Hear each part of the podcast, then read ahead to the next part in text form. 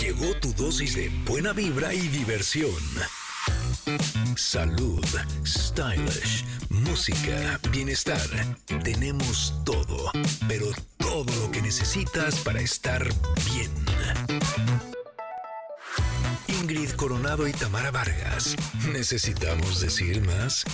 Ingrid y Tamara en MBS. Comenzamos.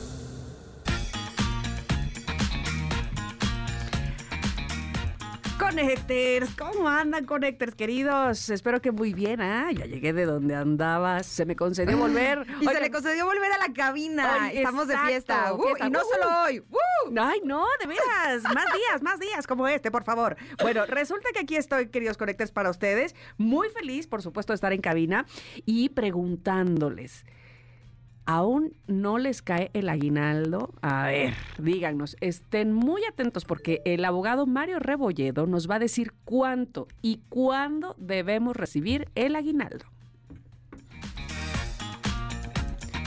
Connectors queridos, feliz mañana a todos ustedes. Oigan, el día de hoy, híjole, vamos a tener algo bien especial porque la semana pasada eh, estaban Katy Calderón de la Barca e Irene Moreno, cada quien con su sección. Pero cuando entraron las dos juntas porque coincidieron en el cambio, nos pusimos a echar chal sobre un tema y dije, no, no, no, es que esto lo tenemos que platicar con Tam y con nuestros Connectors Por porque favor. yo les puedo asegurar que el rumbo de su vida sexual y de pareja podría cambiar después de escuchar lo que yo escuché. Van a ver, se va a poner muy bueno. De plano, bueno.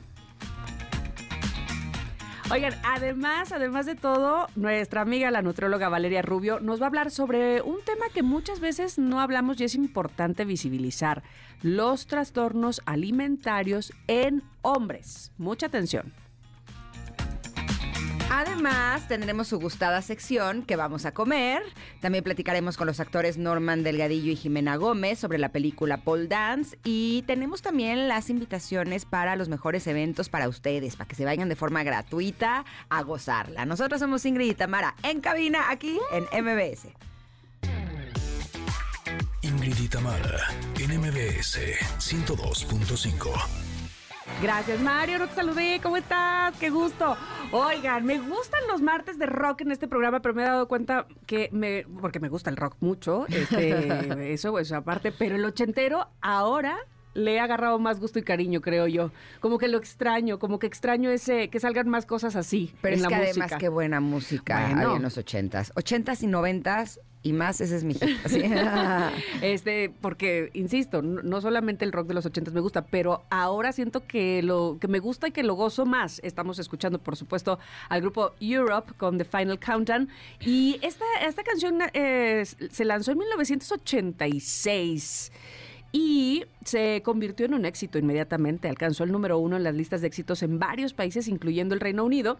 Y pues obviamente ya es todo un clásico. Martes de rock, queridos connectors. Qué gusto, de verdad. No saben ustedes por las que yo he pasado por estar sentada aquí en este lugar en el que estoy el día de hoy.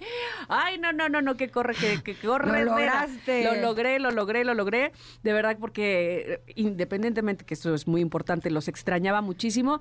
Quería, tenía toda la intención de estar en cabina este martes y de, y de poder saludarles y de decirles No tenías la intención, la vida te puso. No, no, no, tu pero además- Para Maya que has tenido Sí que pasar, no lo puedo creer. Porque te voy a decir, ayer, ayer todavía como a las dos de la tarde allá, como que, ah, pues en la mañana tuya de aquí, o sea, como a las 8 de la mañana de aquí, yo dije, por favor, yo mañana tengo que estar en Ciudad de México haciendo el programa, por favor, llévenme, a, llévenme a donde sea, pero llévenme. Este, y, y bueno, antes tuve que hacer otros viajes y otros vuelos hasta poder llegar aquí. Qué odisea, no lo Fue puedo una creer. odisea tremendísima, pero miren, aquí estoy con la mitad de mi tribu. Le digo a Ingrid, todavía no le explico que nada más nos fuimos cuatro y regresamos dos, todavía dos están por allá sin poder regresar. Pero bueno, aquí estoy. Qué locura. Qué locura, ¿verdad? Sí, pero es que ya tu llegada aquí a México es como la llegada de José Ramón Zavala los viernes. Así, si los astros eh, Sí, sí, sí, se, se alinean. Se alinean, Sí, exacto. aquí se alinearon, no solamente para que estés en el programa, sino para que estés además en cabina Exacto. y varios días. Eso No, me da un enorme todavía gusto. eh, La, la mitad con la que vine, este, es decir, O sea, eh, Miranda. Miranda, mi hija Miranda, todavía en el camino de, de venida para acá, justamente del aeropuerto de Ciudad de México para acá, me dice, entonces eso quiere decir que mañana no voy a ir a la escuela. No, hija, digo, voy paso por paso, espérame tantito. Deja que llegue a la cabina y luego resolvemos lo demás. No, deja que, que lleguen los demás. Deja que lleguen los demás, además. Pero bueno. Qué locura. Qué locura. Bienvenidos sean todos ustedes. Oigan, eh, los saludo con mucho gusto a quienes están sintonizándonos en el 102.5 MBS en Ciudad de México. Gracias por hacerlo así y de la misma forma, muy agradecida con quienes están en EXA 91.3 en Córdoba y en EXA 89.7 en Mazatlán. Bienvenidos sean a este programa que ya escucharon ustedes el teaser. Viene pero cargadito de cosas buenísimas. Y obviamente entre las buenísimas, Ingrid Coronado. ¡Auch! Qué horrores. bueno, dime si no. Eh, estamos buenísimos de nuestro programa, Eso. estamos buenísimos de todo. Exacto. Sí, oye, eh, no hombre, además agárrense porque la última hora de este programa se va a poner impresionante porque eh, es- estamos haciendo lo que no habíamos hecho antes, así juntando dos especialistas para que tengan más Sí. tiempo, Irene Moreno y Katy Calderón de la Barca, con este temazo que es saber sentir. Uy, no, no, no. Estamos haciendo los, los featuring, así como en la música de repente. featuring? eh, Cuando es el featuring, este. eh, Belinda con quién sabe quién y cantan algo que nunca sabía Ah, así. como la colaboración, ya, ya Exacto. entendí, entendí. Ahora es este Irene Moreno featuring Katy Calderón de la Barca y va a salir algo padrísimo. Sí, como sabes que cuando tuvimos el programa especial en donde estuvimos transmitiendo eh, a las mujeres que están privadas de su libertad, Ándale. que estuvimos enlazadas a Claro. eh, como seis centros Sí, penitenciarios, sí, penitenciarios, hicimos el programa hace ella, pues estaban aquí afuera eh, Katy Calderón de la. Barca, estaba eh, Ana Mar Orihuela, estaba Fer Brock, así, y de pronto pasa Jordi Rosado y me dice, no, no, no, tú te trajiste a los Avengers Sí, del, bienestar, la espiritualidad y el poder personal, todo, así, sí, me dijo, pero me dijo los Avengers, ¿no? Me encantó que puso ese término.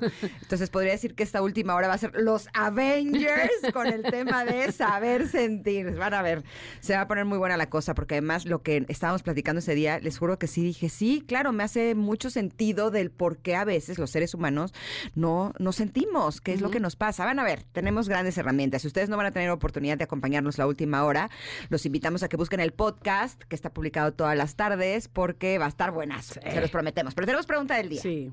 Dinos tu día perfecto en tres palabras, ¿tam? Pacífico. Así, llegar a casa. Sin Ah. nervios, pacífico, dormir en mi cama. No, a ver, este, yo creo que sería, mi día perfecto sería comer delicioso, sí, eso viene muy bien siempre. Eh, no tener, de- descansar, es decir, no tener nada en la cabeza ahí, este, que me esté quitando el sueño, ese sería un día maravilloso. Por ejemplo, este, si de paso tomo un masaje, como delicioso, tomo masaje y Pero es en tres palabras. Ah, caramba, pensé que tres cosas. No. Tres palabras. Ok. Pacífico. eh, delicioso. ¡Auch! Ahí esa abarcó dos. Ah. Todo lo que tenga que ver con delicioso. O sea, comida, sexo y, más. y lo que quieran que sea delicioso. Pacífico, delicioso y divertido. Muy Eso bien. es. Yo, mi día perfecto en tres palabras. Cuando duermo bien. Ya. Ya, ya lo delicioso lo dejamos para otro día. que tengo una propuesta millonaria para los candidatos a la presidencia de México. Órale, órale. Fíjense, ¿eh? propuesta millonaria. Ajá, ajá, ajá. Y es en tres palabras. Prohibir los cohetes. Ya, gracias. O sea, yo sí voy a votar por el que... Es que de veras ayer en la noche fue desde las 5 de la tarde muy difícil porque ponen la tambora muy fuerte, los cohetes y entonces los perros se vuelven locos. Entonces, desde las 5 de la tarde de ayer hasta que salí para venir al radio, Seguían. Seguían los cohetes y los perros ladrando. Sí, una locura. pobrecitos. Sí, me jalo los pelos. Seguramente a ustedes les pasó lo mismo con Héctor. Es que, bueno, el, si le vemos al lado amable, no hay tráfico. de toda la gente que está dormida porque no pudo dormir bien, pero los que sí nos despertamos temprano, de veras. Sí, algo, algo, algo se, se tendrá que regular ahí. Sí, y tendríamos que cambiar el dicho de hay épocas de tronar cohetes y otros de De recoger, varas. varas. Yo les juro que prefiero no- recoger varas. Ay, re- Yo no, prefiero que recoger varas con tal de que no tronen los cohetes. O no aquí en la ciudad, o no así, pues. En fin, ya ustedes nos dirán y responderán la pregunta del día. en tres palabras, ¿cuál sería su, día perfecto? Por favor, Connectors, ya saben cómo hacerlo, ¿verdad? En ex, arroba Ingrid Tamara MBS, en WhatsApp 557865-1025, ese es nuestro WhatsApp. Y ya sabe que es muy bonito y muy divertido porque tiene sus subgrupos que me encantan. El de ya vamos a comer es uno que le va requete bien. ¿O qué vamos a comer? No, ya vamos a comer. Para que ustedes digan de paso qué tienen planeado para el día de hoy. Vamos a ir a un corte. Ando ciega, Ingrid, ¿eh? porque dejé mis lentes encima de todo. Entonces tú me Pero vas sí, vamos diciendo. a un corte. sí. Ah, bueno, pues vamos a un corte y regresamos porque, por supuesto, tenemos comentarot. Sí, señores, aquí en Ingrid y Tamara en MBS. Volvemos. Es momento de una pausa. Ingrid y Tamara, en MBS 102.5.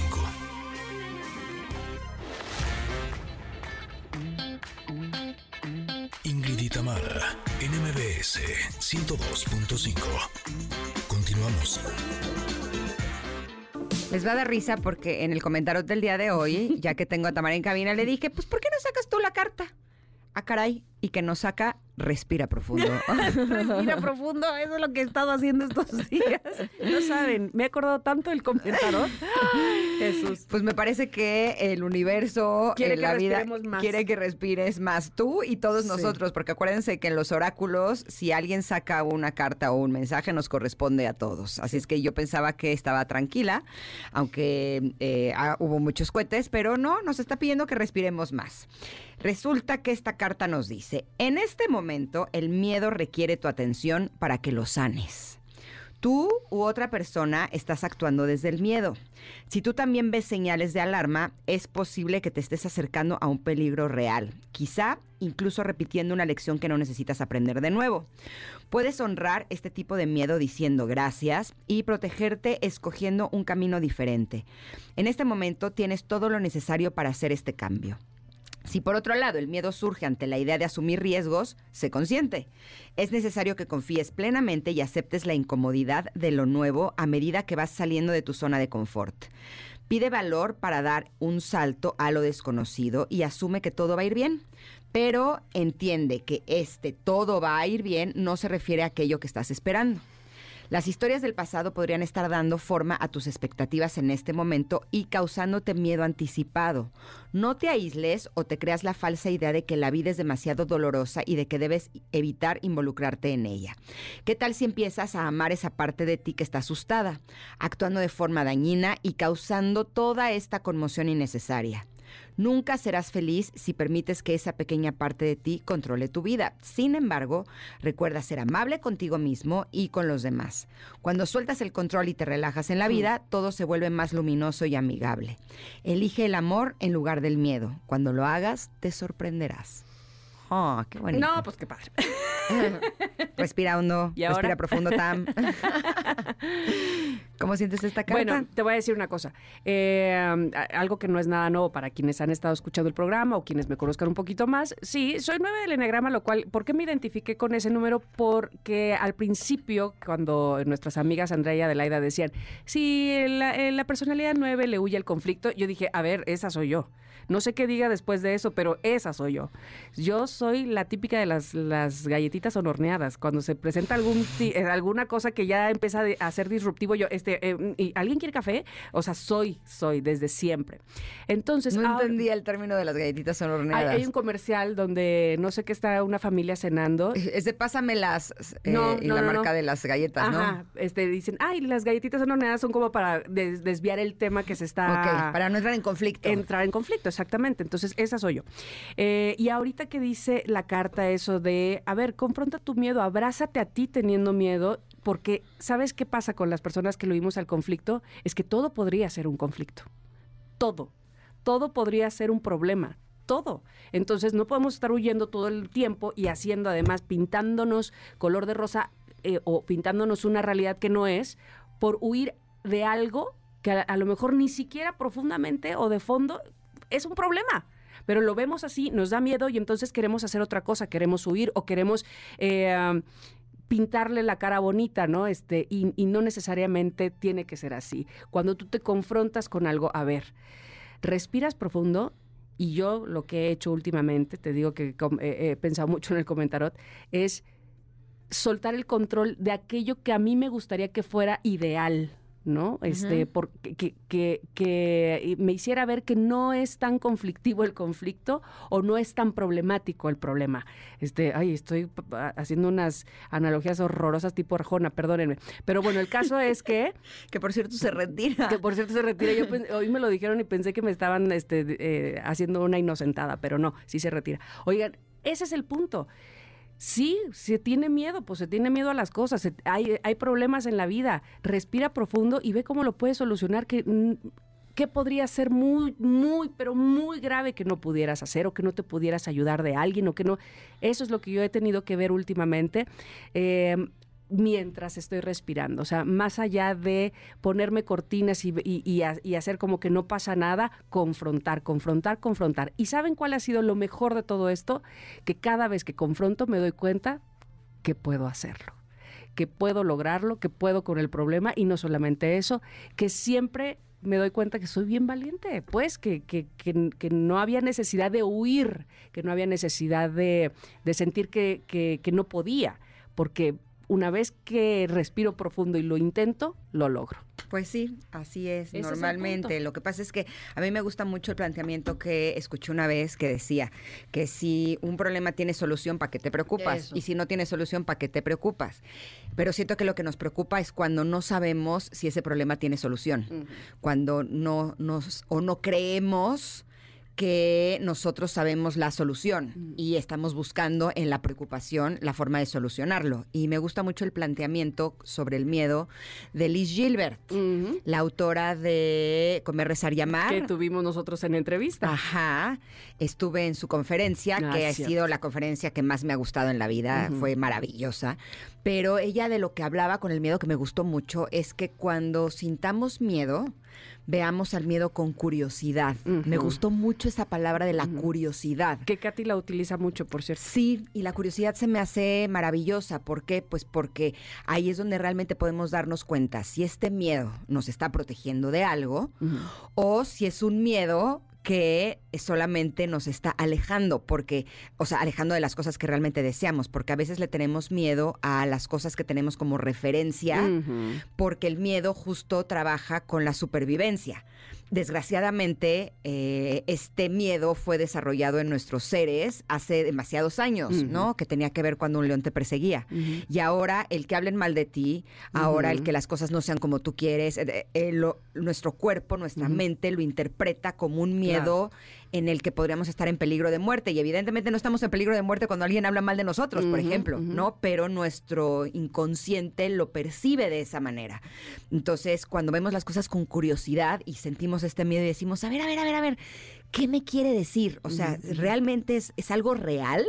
¿No? O es algo que eh, nada más me está alejando de mis sueños por las referencias que tengo con el pasado. Y la curiosidad para mí ha sido algo mágico, ha sido algo que me ha ayudado mucho. De hecho, eh, tenemos que aprender a sentir también el miedo. ¿no? y me encanta porque, fíjense cómo todo está conectado. Más adelante, Katy de la Barca e Irene Moreno, eh, con ellas tendremos esta mesa redonda en donde hablaremos de saber sentir. saber sentir el miedo también es fundamental. Y fíjate que veo la contraparte, este, de verdad, mi, mi marido es mi contraparte diría, este... Contraparte perfecta. Perfecto, mi media naranja, así, ¿no? Pero vamos, que somos muy, muy, muy diferentes, porque él, al contrario, no es que esté buscando el problema, así como yo lo evito, no es que lo esté buscando, pero él sobrepiensa para solucionar todo antes de que vaya a pasar un problema. O sea, él ya tiene la solución. Y entonces, muchas veces eso hace que él tenga expectativas de cómo deben de suceder las cosas. Insisto, otra vez, nuevamente, el control. Y entonces cuando él ya solucionó algo que ni siquiera era un problema o que ni siquiera va a pasar, ¿me explico? Entonces eso también hace que jale las riendas y le digan a ese tipo de personas como él, a ver, tranquilo, aquí ni un problema había. ¿No? Eso es bien importante y bien interesante. Así es que, bueno, pues no sé de qué lado estén ustedes, eh, cómo, cómo confronten los problemas, cómo confronten el miedo y sobre todo, una vez que lo confrontan, darnos cuenta, como decía yo hace rato, que podemos, que eh, finalmente es dar el paso, con, aún con miedo, es darlo. Y nos damos cuenta, es eso, ese asunto de ver al, al monstruo a los ojos, de verdad también a mí me parece una muy buena analogía, lo tienen muchos los cuentos de niños que hablan precisamente sobre monstruos, hablarle de frente al monstruo y mirarle a los ojos y decirles, hola, ¿qué quieres de mí? O hola, mucho gusto, soy fulano, de verdad que hace la diferencia. En mis clases de Cábala me dieron una herramienta que te juro que sí me ha servido muchísimo, no solamente con el miedo, sino con todas las emociones, porque lo que dicen es que para los seres humanos es más fácil siempre intentar resolver los asuntos. Entonces, sientes miedo o sientes dolor o sientes enojo y entonces quieres resolver eso con una gratificación instantánea que te puede llevar desde alcohol, drogas, eh, sexo, ¿no? O en formas más sutiles salirte de ahí, ¿no? Sientes este enojo y entonces ¡eh! reclamas, ¿no? O sientes este miedo y luego luego estás viendo cómo resolver la situación para que no sientas miedo y entonces poderte agarrar de algo, ¿no? De, alguna certeza. Y no necesariamente es así. Lo que dicen en mis clases de Cábala que me, me parece maravilloso es que aprendas a disfrutar del dolor del dolor que te puede provocar el miedo, el enojo, la tristeza, la incertidumbre, la frustración, ¿no? Y que te quedes ahí. Entonces viene una situación que te provoca esto y dice, quédate ahí, no intentes resolverlo. Y cuando yo escuché, no intentes resolverlo, pues yo soy doña resuelve las cosas. O sea, en eso Ernesto. en eso Ernesto y yo nos parecemos muchísimo. O sea, yo creo que todo tiene solución. Ajá. Y, es, a mi estilo y así, ahorita. Y ahorita, exacto. Y entonces viene una situación y luego, luego ya estoy viendo, investigando, eh, eh, eh, cómo lo voy a resolver. Y entonces llega un momento en donde estoy en burnout. ¿Por qué? Porque no todo se puede resolver y no todo se debe resolver. A veces las situaciones de la vida vienen no para que las resuelvas, vienen para que sientas lo que esa situación te, viene a, hacer sentir. Claro. Y, el aprendizaje está en quedarte ahí, no en resolverlo. o no se resuelve como tú pensaste que se iba a resolver, que eso es lo muchas veces lo que pasa. A ver, pero yo dije que lo resolvía A y B. Pues no, vino Z y F. ¿Qué? Y sabes qué? Me ha estado pasando desde que escuché esto en mis clases, que cuando me quedo ahí y no intento resolverlo al instante, a veces se resuelve solo. O sea, a veces viene algo que digo, no, no, no, y lo voy a resolver, y digo, no, no, a ver, Ingrid, quédate ahí, porque acuérdate lo que te dijo tu profe, ¿no? Sabes que soy bien aplicada. Quédate ahí, quédate ahí. Y de pronto, y lo que le digo a mi mente es, no lo tienes que resolver en este instante. Quédate ahí y ve qué pasa en unas horas. Y les juro que en unas horas, pum, pum, pum, me mandan un mensaje, se resolvió solito, no tuve yo que hacer nada. Sí, sí, sí. No, pero los que somos resolvedores. Intensos. ¿No? Porque yo soy baja intensidad, ustedes son de alta intensidad. Entonces creo que el desafío lo tenemos todos, o sea, los que somos resolvedores. Y los que eh, evitamos el conflicto. Exacto, pero los que somos resolvedores es dejar de estar resolviendo todo, ¿no? Y permitir quedarte ahí un rato. Y los que huyen del conflicto es respirar hondo y confrontarlo. De acuerdo. Exacto, cada quien tenemos nuestra área. ¿Cómo ven qué bonita carta nos salió el día de hoy? Espero que a ustedes también les haya ayudado, les haya servido. Ya saben que siempre estará disponible para ustedes en nuestras redes sociales Ahí en arroba Ingrid Tamara MBS, que es nuestro ex. Y también en nuestro WhatsApp. Ándale, póngase de este lado del WhatsApp como Connector VIP en el 55 7865 1025. Vamos a ir un corte y vamos a regresar. Tenemos mucho para ustedes el día de hoy, Ingrid y Tamara. Es momento de una pausa. Ingrid y Tamara en MBS 102.5.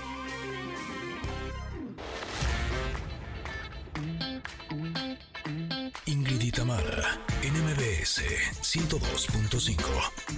Continuamos.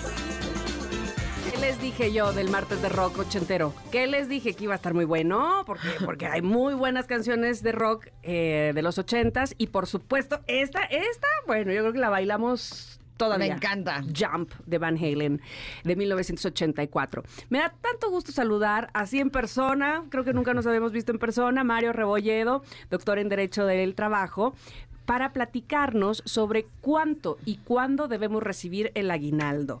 Mario, bienvenido, por supuesto, a la cabina. Y ahora sí, danos esas noticias. estamos ya para apuntar fechas. Estamos a días, a días. Fechas y, cifras. Exactamente. No, antes que nada, muchas gracias a las dos por, por estar, por invitarme y por estar con todo su auditorio. Es muy importante. Y sobre todo es muy importante porque ya se acerca la fecha, eh, límite que nos pone la ley.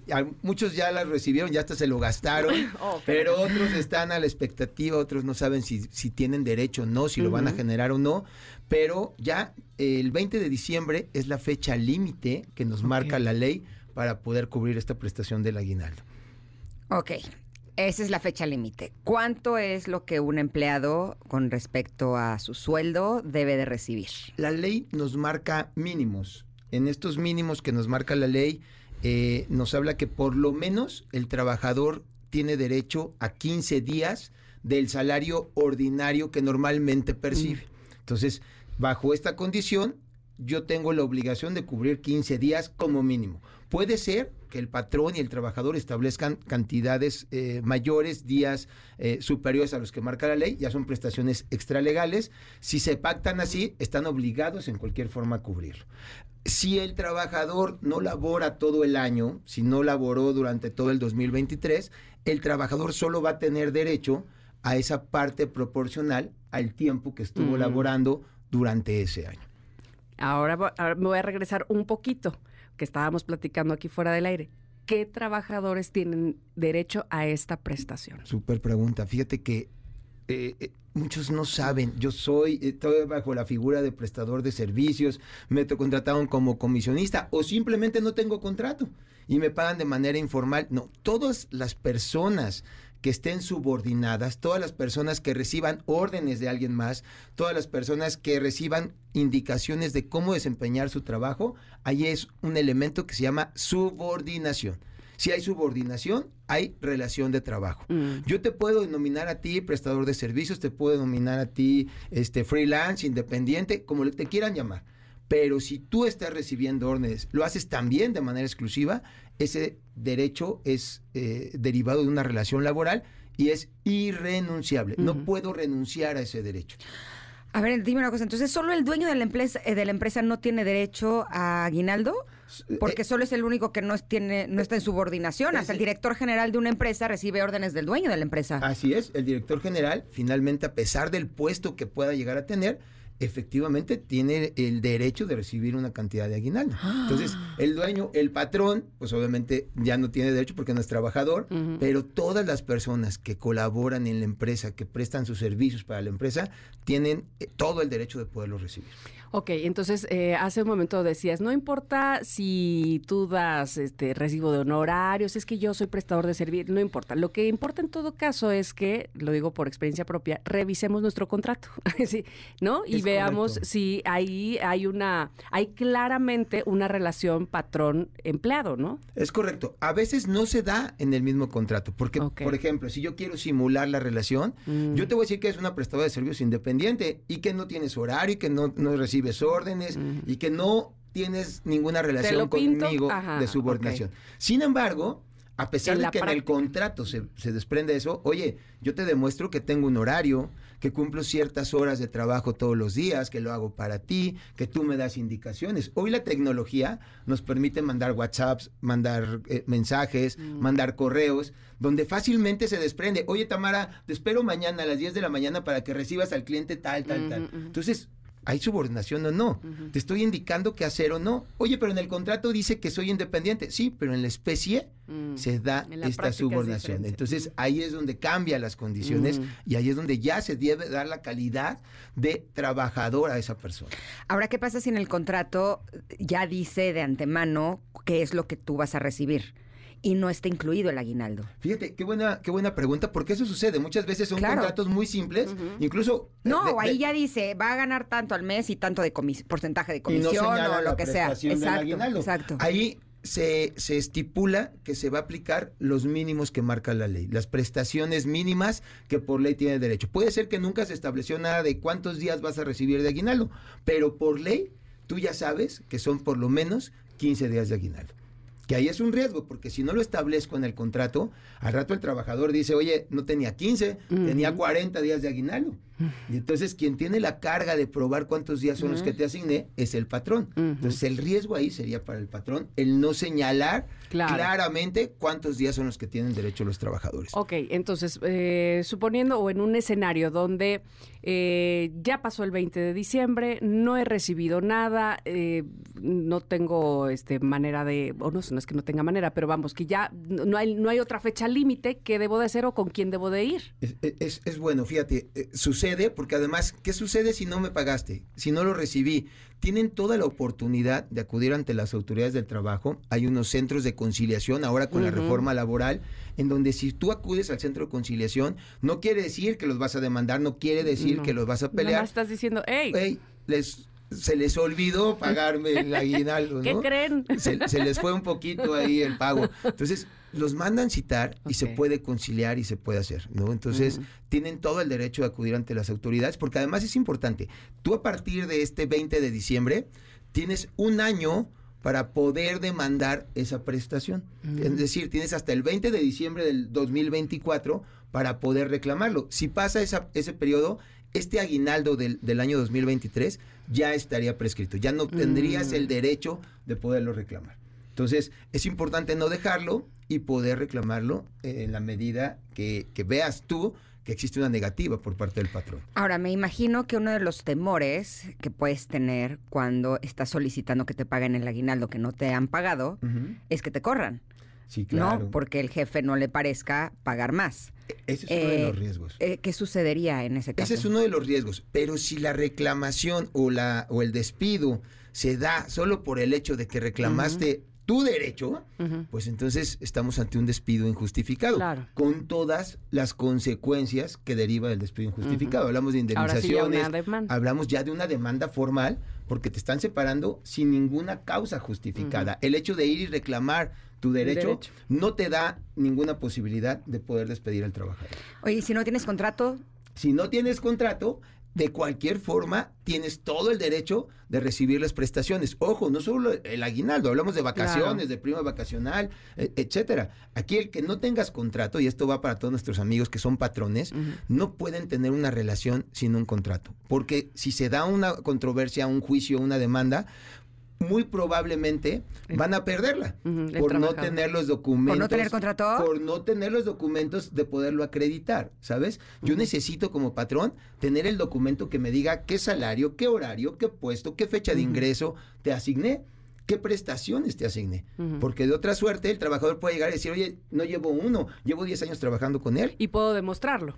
ya no tiene que demostrar el, trabajador. Quien tiene la obligación de acreditar cuánto pagaba, cuánto recibía, cuánto ganaba, es el patrón. Ahora, una, una pregunta más. Si, el, el aguinaldo se paga solamente con dinero. Con dinero. Ah, nada de, nada de especie. Te doy, vale Te de- doy de- el de- pavo. no, nada, nada.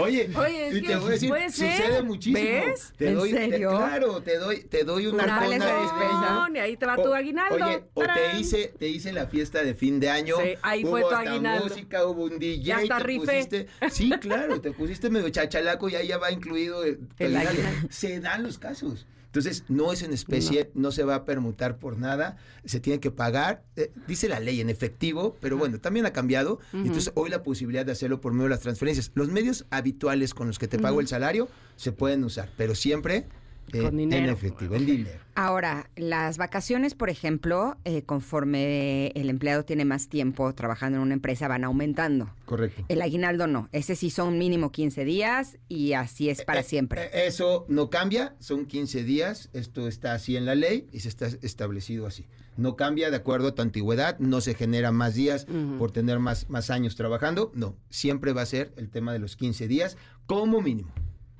Oye, en el, el- el momento que dijiste que prescribe, si una persona en un caso ahí alejado tiene una demanda La y prima de la vecina la de prima la de la vecina y entonces nunca le pagaron aguinaldos, esos aguinaldos ya se fueron, se perdieron, evidentemente. Si no lo reclamó en su oportunidad, solamente va a tener los que haya reclamado a partir de que presenta la demanda Ah. a un año anterior a que se haya generado la obligación. Es decir, yo voy a poder reclamar, supongamos, si yo demando en el 2024, por Ujú. ejemplo, o en este año, ¿no? 2023, ahorita, el día de hoy, 12 de diciembre, yo lo, yo lo, lo- lo demando, yo puedo reclamar el aguinaldo de este 2023 y todavía tengo la posibilidad del 2022. Entonces Ah, puedo demandar claro. esos dos. ¿Por qué? Porque el, el derecho se genera a partir del 20 de diciembre. Claro. Entonces, si yo Ahí presento hoy abarcas. 12 de diciembre, todavía alcanzo a cobrar o a reclamar el aguinaldo del 2022. Perfecto. Tenemos pregunta de una connector, de Janet. Sí, claro. Dice, ¿el aguinaldo es libre de impuestos o si hay descuento de impuestos? Debe haber saber. una deducción eh, de impuestos. Obviamente esto, esto se genera. Los impuestos finalmente no van ni para el patrón ni para el trabajador. Son un tema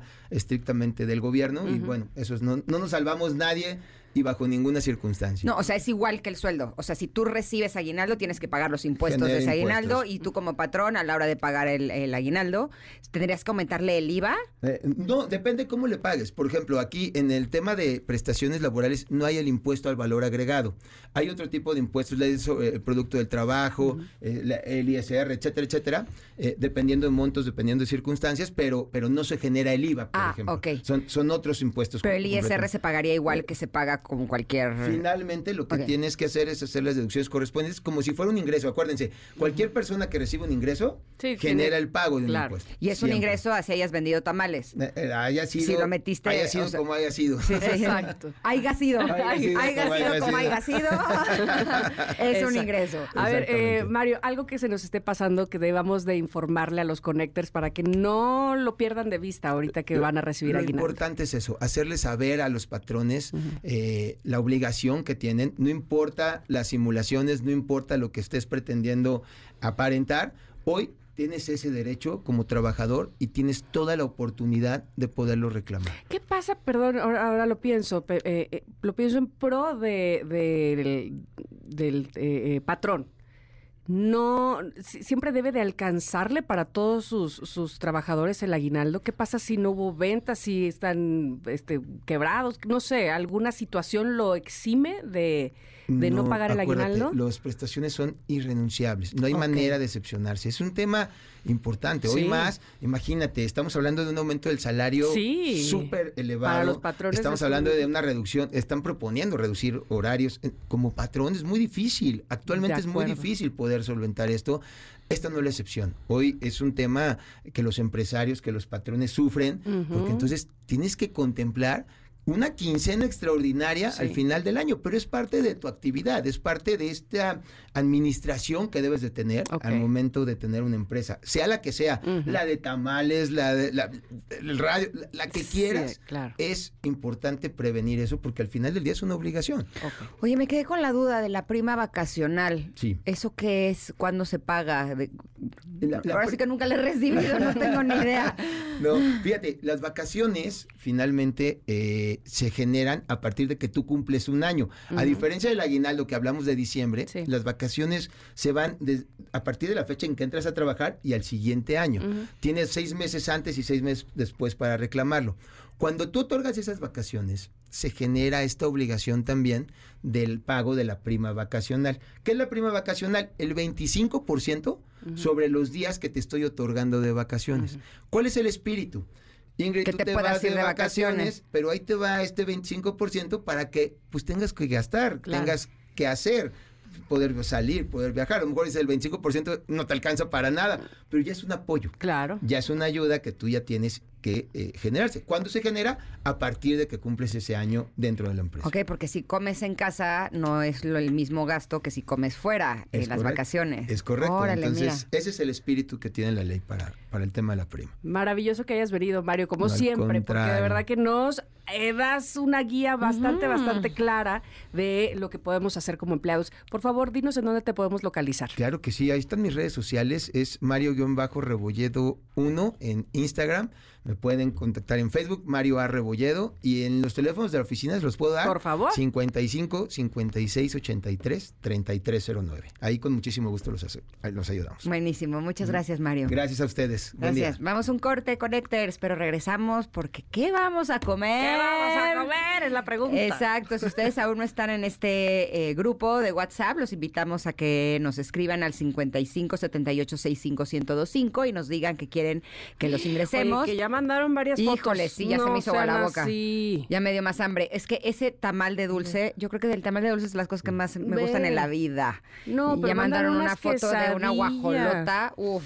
Qué cosa. En fin, regresamos con esa sección. Somos Ingrid y Tamara y estamos aquí en el 102.5. Volvemos. Hola, ¿qué tal? ¿Cómo estás? Soy Michelle Ávila y en esta ocasión te voy a platicar de tu cuerpo. Todos los cuerpos son perfectos, pero si de estatura hablamos, te contaré la solución para lucir más alta. Lo primero es utilizar looks monocromáticos, así es, de un solo color y de preferencia que sea tonalidades oscuras tiro alto en faldas y en pantalones. Eso hará visualmente que tus piernas luzcan más alta. Los pantalones que sean largos, largos, largos y de preferencia con tacones, eso hará lucir tu figura más estilizada. Y si de faldas cortas hablamos, que no sean midi, o sea, que sean a la rodilla. Esas evítalas, mejor utiliza faldas de la rodilla para arriba. Eso hará que tu cuerpo luzca visualmente más armónico. Soy Michelle Ávila, me encuentras en mis redes sociales como arroba Michelle Ávila Stylist y acuérdate que soy tu asesor en imagen. Es momento de una pausa. Ingrid y Tamara, en MBS 102.5.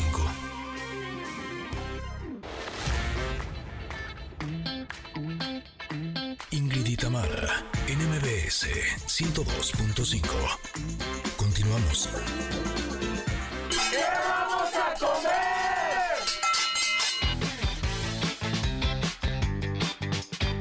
Vamos a comer. Connectors, ¿por qué son así? Ay, sí, porque yo les dije, ¿verdad? Que mandaran fotos. Pues mandan fotos deliciosas. Así, les decimos, manden fotos de la comida. Ay, ¿por qué nos mandan fotos? Nos antojan. Oye, sí, es caigo en mi propia trampa. Es un, ¿cómo se dice? Este, de mi propio chocolate. Una sopa de mi propio chocolate. Ajá, ajá. Ay, Literal. ah, literal. Así, literal. Literal, exactamente. Sí, fíjense, Estela nos mandó desayunando unos ricos tacos de canasta y cafecito para el frío. No, bueno, hasta con su arrocito ahí, con sus verduritas, tiene que su chícharo. Se ve bien condimentadito ese arrocito, ¿eh? Muy rico. Y su- Delicioso. sí, y, y esos... Ah, no, los tacos de canasta eran los de arriba. Eh, Es que también manda por acá unas quesadillas, Fernanda. Dice, la comida Ajá. para hoy es arroz con chícharos, es el que tú estás diciendo, taquitos de picadillo. ¿Ves que los- el picadillo saca del apuro? Y ensalada de lechuga con jitomate cherry, manzana y semillas. Esa es la que mandó al final, ¿verdad? Uf, se ve buenísima esa ensalada, ¿eh? Sí, ¿eh? Se me antojó. Muy bien, muy bien, muy bien. Muy, muy bien. Luego, miren, nos mandó San Carvajal. Dice, listo, hoy romperé la dieta y me haré una guajolota con atole. Gracias por sus felicitaciones. Buen día. Oye, Qué yo- rico. Cosas que yo... Híjole, es que el tamal de dulce, o sea, de veras a mí me encanta. ¿Te gustan los tamales o no? A mí los tamales, sí, en general me gustan dulces o salados. Lo que nunca he entendido, porque porque jarocha, pues, que yo no tengo acá, a pesar de que viví 10 años aquí en Ciudad de México, pues es el asunto del, de la torta de tamal. La guajolota. Mm, La guajolota no se me da. Esa tampoco. No. Ah, o sea, es que siento que es pleonasmo. Exacto, exacto. O sea, como que masa con masa. Y pásatelo con atole de masa o de arroz, así todo, Exacto, pues, sí, ese sí no es de mi gusto, pero sí debo decir que el Ahora sí que respeto, de pero no dulce, comparto. Híjole, me gusta. Y últimamente ya hay unos nuevas versiones, no sé si hay allá en Veracruz, pero aquí en México hay unos carritos que están en forma de lote. Ay, el tamal de lote es originario de mi tierra. ¿Ah, sí? Ah, sí.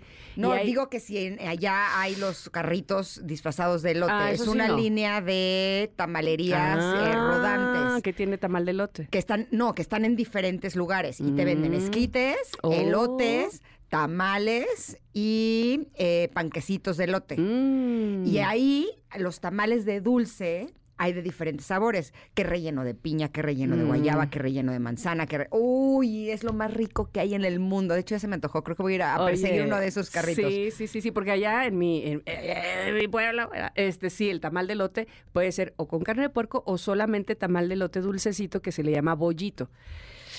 Ay, señores, bueno, dice aquí, eh, ah, que también tenemos eh, pregunta del día, que está, está muy buena. Describe tu, de- describe tu día perfecto en tres palabras. A ver. Sakura dice, fluido, sonriente y sencillo. me gusta. Ah, Eso de me fluido gusta. me gusta. Miriam dice, vacaciones, templado, alberca. Ay, me gusta más. Eh, Mari dice a la plataforma de la N. o sea, ver ahí tus series. Café y que dice car- ay, Y camita. camita. Yo dije carnita, órale. Pues también. de paso. sí, qué delicia. Oigan, muchas gracias por todos los mensajes que nos están enviando. Estaremos felices de leerlos más adelante porque nos tenemos que ir a un corte. Pero volvemos. Esto es Ingrid y Tamara y estamos aquí en el 102.5. Es momento de una pausa. Ingrid y Tamara en MBS 102.5.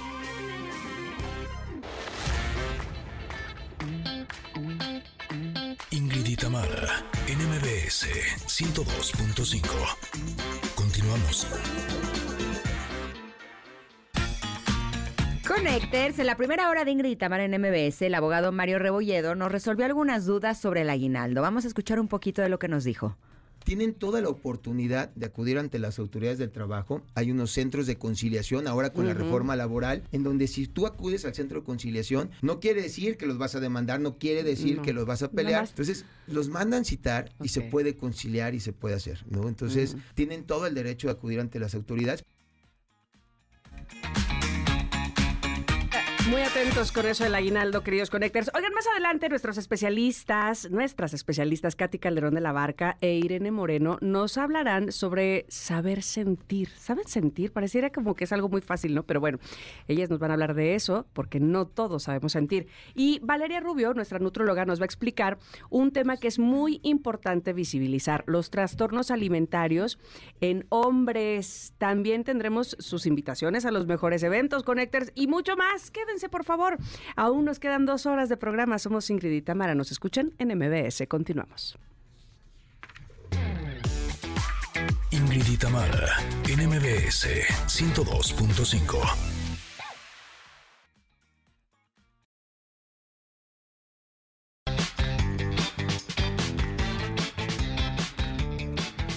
Continuamos en MBS Noticias, soy Sheila Amador, les saludo con mucho gusto esta mañana, son las 11 con 9 y bueno, estamos sintiendo un poquitito un movimiento eh, telúrico, aún no se han eh, emitido ningún tipo de alertas, de alarmas aquí en la Ciudad de México, pero aquí en la alcaldía Miguel Hidalgo sentimos hace unos segunditos un movimiento eh, pues que sí nos acudió, nos llamó la atención a varios compañeros, aquí en cabina pues todo tranquilo, no, no hay ningún tipo de reporte todavía de algún daño únicamente a través de redes sociales se han estado eh, mandando mensajes muchísimas personas diciendo que sintieron un movimiento. Eh, parece que fueron dos, incluso hay personas que hablan que fueron dos movimientos. Hasta este momento, el, Servicio eh, Sismológico Nacional no ha reportado ningún sismo en, en nuestro país. Únicamente el más reciente que tienen es un sismo de magnitud, magnitud 4. Esto fue en Tecomán, en Colima, pero eso hace dos horas. Es decir, hasta este momento no hay ningún tipo de mensaje por parte del sismológico alertando algún sismo. Sin embargo, pues recordar a nuestros amigos del auditorio que mantengan la calma, por supuesto, quienes estén en pisos em, más altos, pues no, no bajar. Si sienten muy fuerte el, movimiento, obviamente no usar elevadores, a nuestros amigos que están conduciendo, por favor, hacerlo con mucho cuidado aquí en las calles de la Ciudad de México. Hoy, un día importante, 12 de diciembre, que muchas personas van a la Basílica de Guadalupe, pues también eh, mantener la, la calma, no hay en este momento ninguna necesidad de desalojos hasta, hasta lo que nos pueden reportar las autoridades. Vamos a estar muy pendientes aquí en, la Ciudad de México a través de pues de todos nuestros compañeros eh, reporteros que están desplegados en la ciudad. Vamos ahora a enlazar a nuestro compañero Juan Carlos Alarcón, que está en las calles de la Ciudad de México, por supuesto, él siguiendo de cerca todo el arribo de peregrinos a la Basílica y ahora nos reporta cómo está la situación con este movimiento que sentimos en la Ciudad de México. Juan Carlos, te saludo con mucho gusto. Buen día. Hola, ¿qué tal? ¿Cómo estás? Gracias. Muy buenos días. Sí, efectivamente se sintió un sismo en la Ciudad de, México que no ha causado ningún eh, daño estructural en los inmuebles. Se inicia el protocolo de protección civil por parte de las diferentes instituciones del Gabinete de Seguridad. Por ejemplo, la Secretaría de Seguridad Ciudadana, a través de los más de 70 sectores, realizan recorridos en las 16 alcaldías para verificar que todo se encuentra en calma y también recibir algunos reportes de la ciudadanía, el Centro de Control y Comando, los cinco C5 que se encuentran en la Ciudad de México y el propio C5 que eh, generaliza pues toda la cobertura de la ciudad, también está en coordinación con las unidades de emergencia para atender cualquier llamado que haga la población en torno a este sismo. Quiero comentarte que no, no se escucharon las alertas sísmicas en la mayoría de las alcaldías, pero por ejemplo, de acuerdo a los reportes policiales que se han dado a conocer hasta último, de este último momento, en la zona centro es donde mayor se sintió el sismo, en la zona oriente y poniente de la capital, el sismo se sintió con mucho menor magnitud. Sin embargo, esto también obligó a algunas personas a salir de sus domicilios y ponerse pues a resguardo en lugares seguros. En los inmuebles públicos de la zona centro, que es donde más predominan, se aplicó desde luego el protocolo de repliegue y posteriormente evacuación en los, en los edificios de mayor altura. Recordemos que está en este momento pues el arribo importante de peregrinos a la Basílica de Guadalupe en el marco del 462 492 aniversario por la aparición de la Virgen del Tepeyaki. Algunos de ellos pues también eh, también eh, hicieron alguna manifestación de haber sentido este sismo, pero continúan llegando las peregrinaciones sin ningún contratiempo. Muchos se encuentran en el atrio de la Basílica haciendo eh, pues demostraciones de devoción, pero nada que altere el orden y la calma que se ha registrado pues eh, prácticamente desde anoche y en estos últimos momentos. En las calles de la Ciudad de México, algunos automovilistas tuvieron que frenar para bajar de sus automóviles y esperar a que pasara el sismo que estaremos observando de cuál, cuál fue la, la magnitud, pero por lo pronto puedo comentarte que según los informes de último momento de las unidades de emergencia, es que saldo blanco, no hay personas lesionadas, tampoco daños en los inmuebles de la Ciudad de México. Y es el reporte que tengo. Muchas gracias, Juan Carlos. Pues seguimos atentos a cualquier reporte que nos pueda proporcionar eh, Secretaría de Seguridad Ciudadana, también Protección Civil. Por el momento, pues eh, nada más comentar a nuestros amigos del auditorio que Sky Alert eh, únicamente ha posteado a través de sus redes sociales que se registra sismo con epicentro en la Ciudad de México. Ojo, epicentro en la Ciudad de México. ya hemos tenido microsismos en, con epicentro en algunas alcaldías, así que seguramente este será uno más. Y por lo pronto te agradezco tu reporte, Juan Carlos. Muy buen día. Gracias, Sheila. Muy buenos días. Y bueno, pues ahora nos enlazamos con mi compañera Nora Bucio desde otro punto de la Ciudad de México. Nora, ¿qué estás viendo? Así es, Sheila, te saludo con gusto y de la misma forma al auditorio. Como lo comentas, bueno, pues alrededor de las 11 de la mañana, de acuerdo a Skyalec, se trató de tres sismos, el primero a las 11 con 6 minutos, el segundo 11 con 7 y también, bueno, pues a las 11 con 9, además de tres microsismos en la capital que se sintieron en el sur, poniente y el centro de la Ciudad de México. Nosotros nos encontramos precisamente a un costado de la Plaza Pino de Sheila, donde se sintieron los tres sismos de manera intensa, pero quiero decirte que hasta el momento, bueno, pues el Servicio Sismológico Nacional no ha manifestado a través de sus cuentas eh, oficiales en redes sociales ningún reporte sobre estos movimientos de tierra y tampoco la Coordinación Nacional de Protección Civil. Se sabe hasta el momento que el gobierno de la Ciudad de México está haciendo lo propio, pero por lo menos a nivel federal la Coordinación de Protección Civil y el Servicio Sismológico no han señalado absolutamente nada con relación a estos tres movimientos. Sheila, hasta el momento las cosas tranquilas y bueno, pues eh, desalojos muy pocos porque bueno, pues evidentemente mucha gente no lo sintió, afortunadamente. Seguimos pendientes. Muchísimas gracias, Nora. Sí, pues ahí en el centro de la Ciudad de México, el epicentro de muchas de muchas cosas. Qué bueno que mucha gente no lo sintió y que pues al parecer solo fue el susto, Nora. Muchas gracias. Seguimos pendientes, muy buen día. Muy buen día. Y bueno, pues eh, a través de su, de su cuenta de eh, ex, la secretaria de Gestión Integral eh, de Riesgos y Protección Civil de aquí de la Ciudad de México, ha posteado que se ha percibido un sismo en la Ciudad de México. En este momento establecemos comunicaciones con unidades de gestión integral de riesgos y protección civil de las alcaldías. En breve, más información, pues llama la atención que hasta el momento pues no hay una magnitud ya proporcionada proporcionada por parte del Sismológico Nacional. Estamos, por supuesto, eh, monitoreando permanentemente para darles a ustedes a conocer cuál fue la magnitud de estos, nos dice Nora, tres, tres sismos. Y por lo pronto, desde otro punto de la Ciudad de México, mi compañera Citlali Sáenz. ¿Cómo está Citlali? Muy buen día.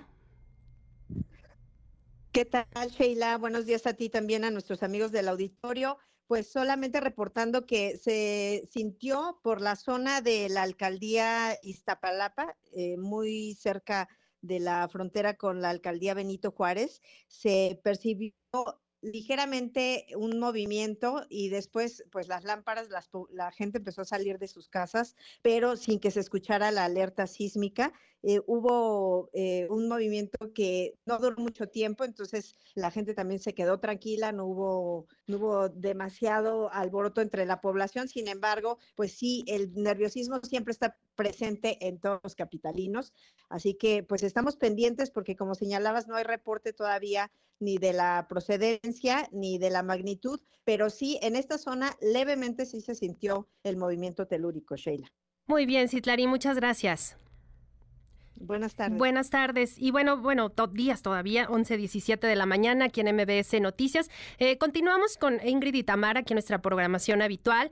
Por supuesto, les estaremos dando detalles de estos eh, movimientos que se registraron hace unos minutitos aquí en la Ciudad de México. Eh, hasta este momento todavía no tenemos magnitud por parte de, eh, del Sismológico Nacional, pero vamos a seguir muy al pendiente e informándoles en nuestras siguientes emisiones. A la una de la tarde, Manuel López San Martín en este espacio dándoles los pormenores. Así que, Ingrid, te dejo el micrófono y muchas gracias. Mira, te interrumpí a la No, nada. hombre, Gracias por la información. Gracias.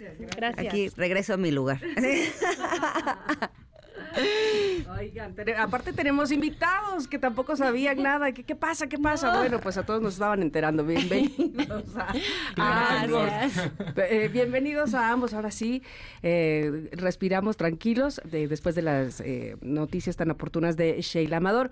Norman Delgadillo y Jimena Gómez están con nosotros, actor y actriz, por supuesto, respectivamente, para que nos platiquen sobre la película Paul Dance. Bienvenidos, chicos. Muchas gracias. Les sacudimos un poquito.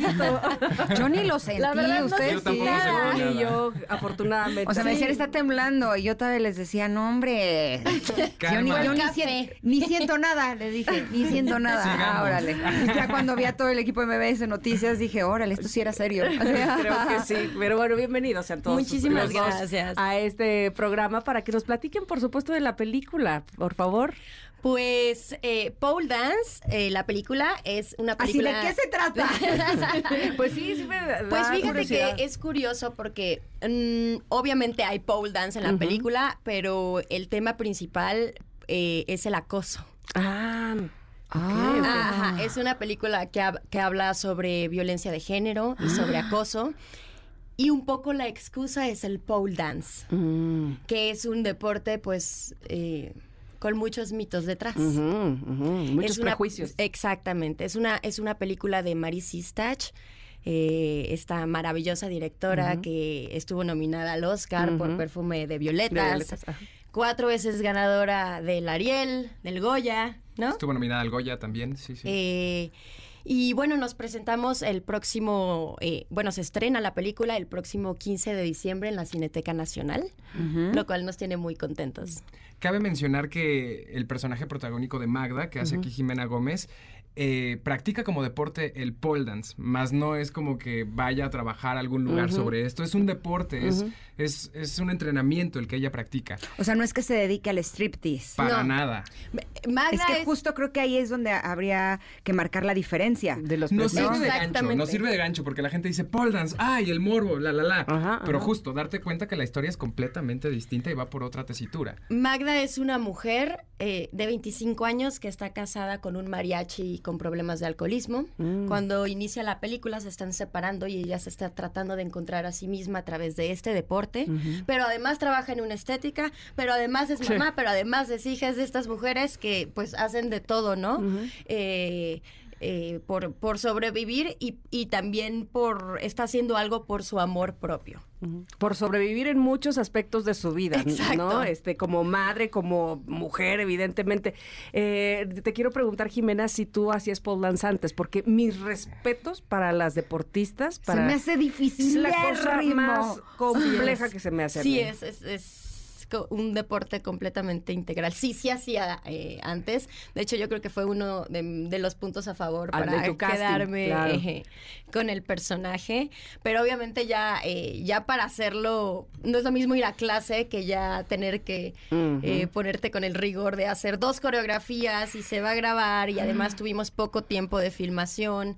Entonces fue también uno de los retos, ¿no? Aparte de todo lo demás. Dime una cosa, cuando yo veo los videos de Instagram de María León, por ejemplo, donde hace sus machicuepas ahí con el tubo y Maravillosa, así, ella es eh, no, maravillosa, es me encanta. impresionante. Evidentemente ella es una profesional, Sí, no, no. no solamente de esa disciplina, Sí, sí. sino de, Esa de- de muchas- De donde se meta. de- de muchas no, disciplinas artísticas, pero eh, así, una persona normal como yo, Sí. si quisiera tomar clases de pole dance, Sí. eh, ¿cuánto tiempo tarda uno en hacer una de las posturas que hay ahí? No, Porque, digo, depende. o sea, de agarrarse así del tubo y levantan las piernas y yo digo, es que creo que me tardaría una vida entera. Deja No. agarrar, Si me sale. avanzas rápido. Sí, yo creo que tú eres una persona, bueno, se ve que haces ejercicio. Sí, pero no hago pole dance. No, pero, o sea, con que tengas un poco de conciencia de tu cuerpo, yo creo que con unas seis clases, si eres ¿Ah, sí? disciplinada, sí, ya estás haciendo cosas, vueltecitas y Mm. cosas así, padre. Sí, e- es un deporte, o sea, sí es complicado, digamos ya, porque, o sea, ya en un nivel avanzado es complicado porque se requiere de mucha flexibilidad y mucha fuerza. y con- Fuerza. y es Control en el flexibilidad activa, ajá.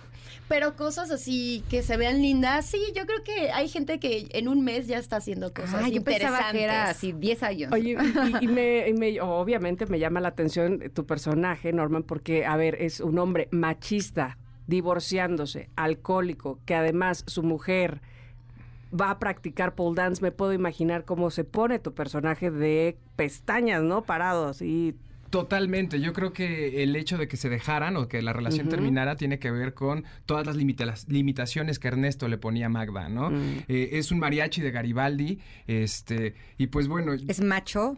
Justo más bien está quitándose lo Está macho. en deco- deconstrucción, ¿no? Completamente. Es un hombre en Interesante. deconstrucción. Y lo que yo admiro muchísimo de Marisa, aparte de que es una pionera del feminismo en el cine mexicano, es que tenemos esta película completamente feminista, pero con mariachis, que también rinde un tributo Mm. al cine de oro Eso mexicano y poder juntar estas Claro. dos tesituras, estas dos lecturas, hacen una película con muchas capas y muy interesante para el público. Nosotros llegamos a la conclusión de que el género es género fluido. El Ah, género de qué esta película. Sí. Pasas por el thriller, pasas por el drama, el melodrama, de pronto es una crítica social y de pronto tenemos de qué manera te olvido, ¿no? En la película, con el mariachi, Ahora, nos dijiste que tocaban el tema de acoso o de abuso. acoso. Acoso. Eh, sí. ¿Por parte de quién? Mm, Del tercer personaje, que es el Ah, antagónico de nuestra historia. Ok. Ujú. eh, que es David Calderón, que llega a la vida de Magda, ella lo conoce en este proceso de separación. Claro, también Ma- Magda está en, en este proceso de encontrarse a sí misma y puede ser que repita patrones, ¿no? Entonces conoce a este hombre que le mueve todo en un inicio, pero resulta ser pues una persona no tan, no tan grata, un acosador que, que empieza, la empieza a perseguir a ella, a su hijita y hasta a su mamá, ¿no?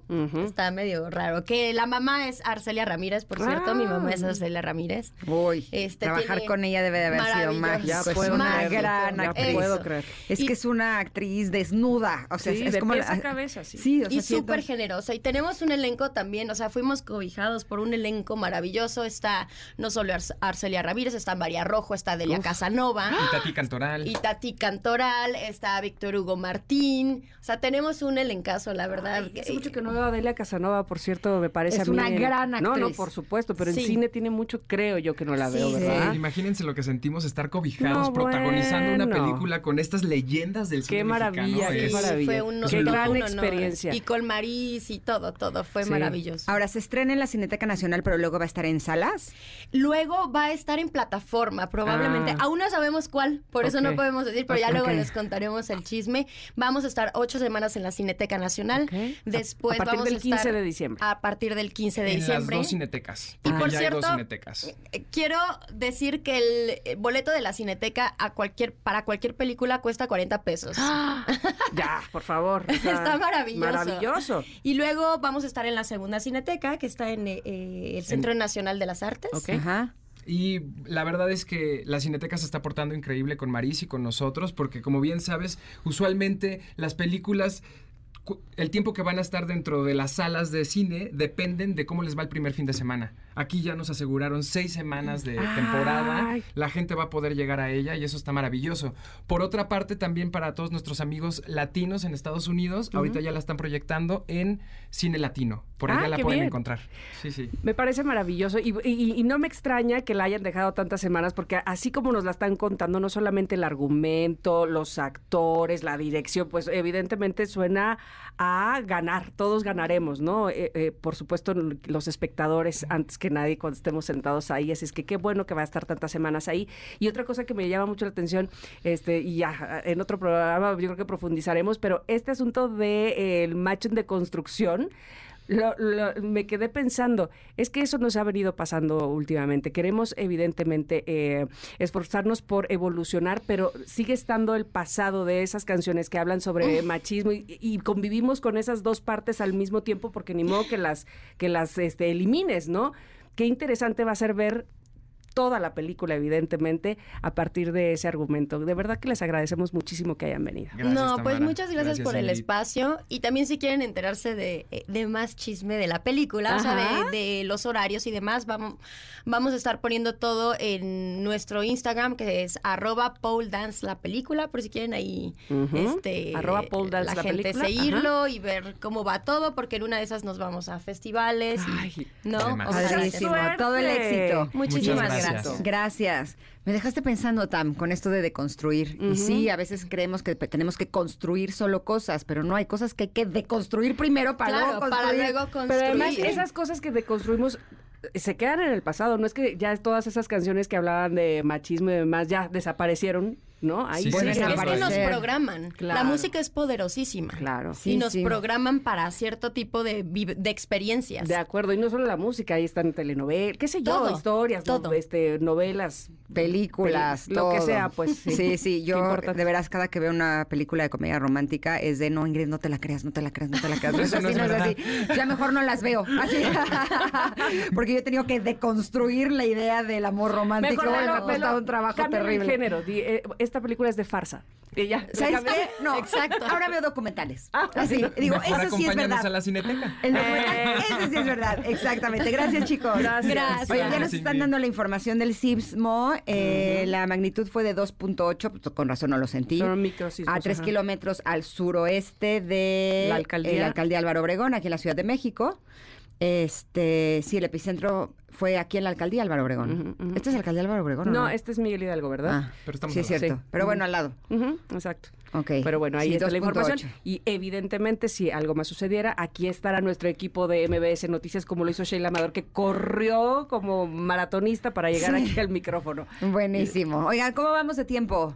¿Vamos, Vamos. bien? ¿Tenemos cinco minutitos? Sí, sí, sí, sí, tenemos, ah, muy bien, porque es el tiempo perfecto para sacar mi Didi Card y de una contarles todo lo bueno que trae la nueva de crédito.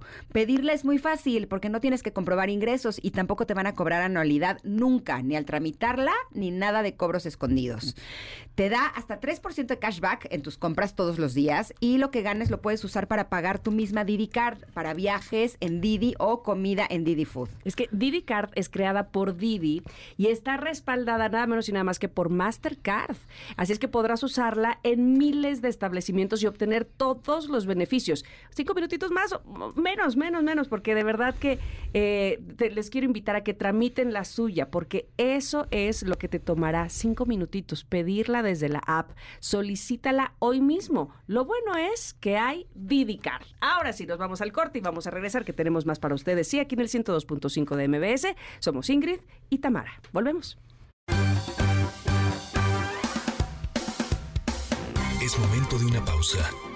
Ingrid y Tamara, en MBS 102.5.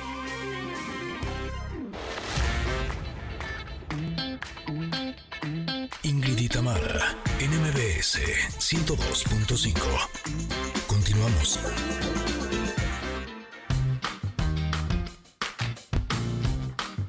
Barriga llena, corazón sano y contento. Nutrición con Valeria Rubio. Valeria Rubio, ¿estás ahí? Ay, sí. Aquí estoy.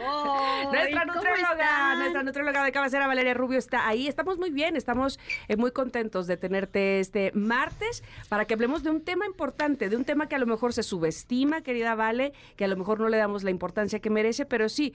Trastornos alimentarios, hemos hablado en muchas ocasiones, pero poco foco le damos a los hombres. Trastornos alimentarios en hombres. ¿Cómo estás? Cuéntanos.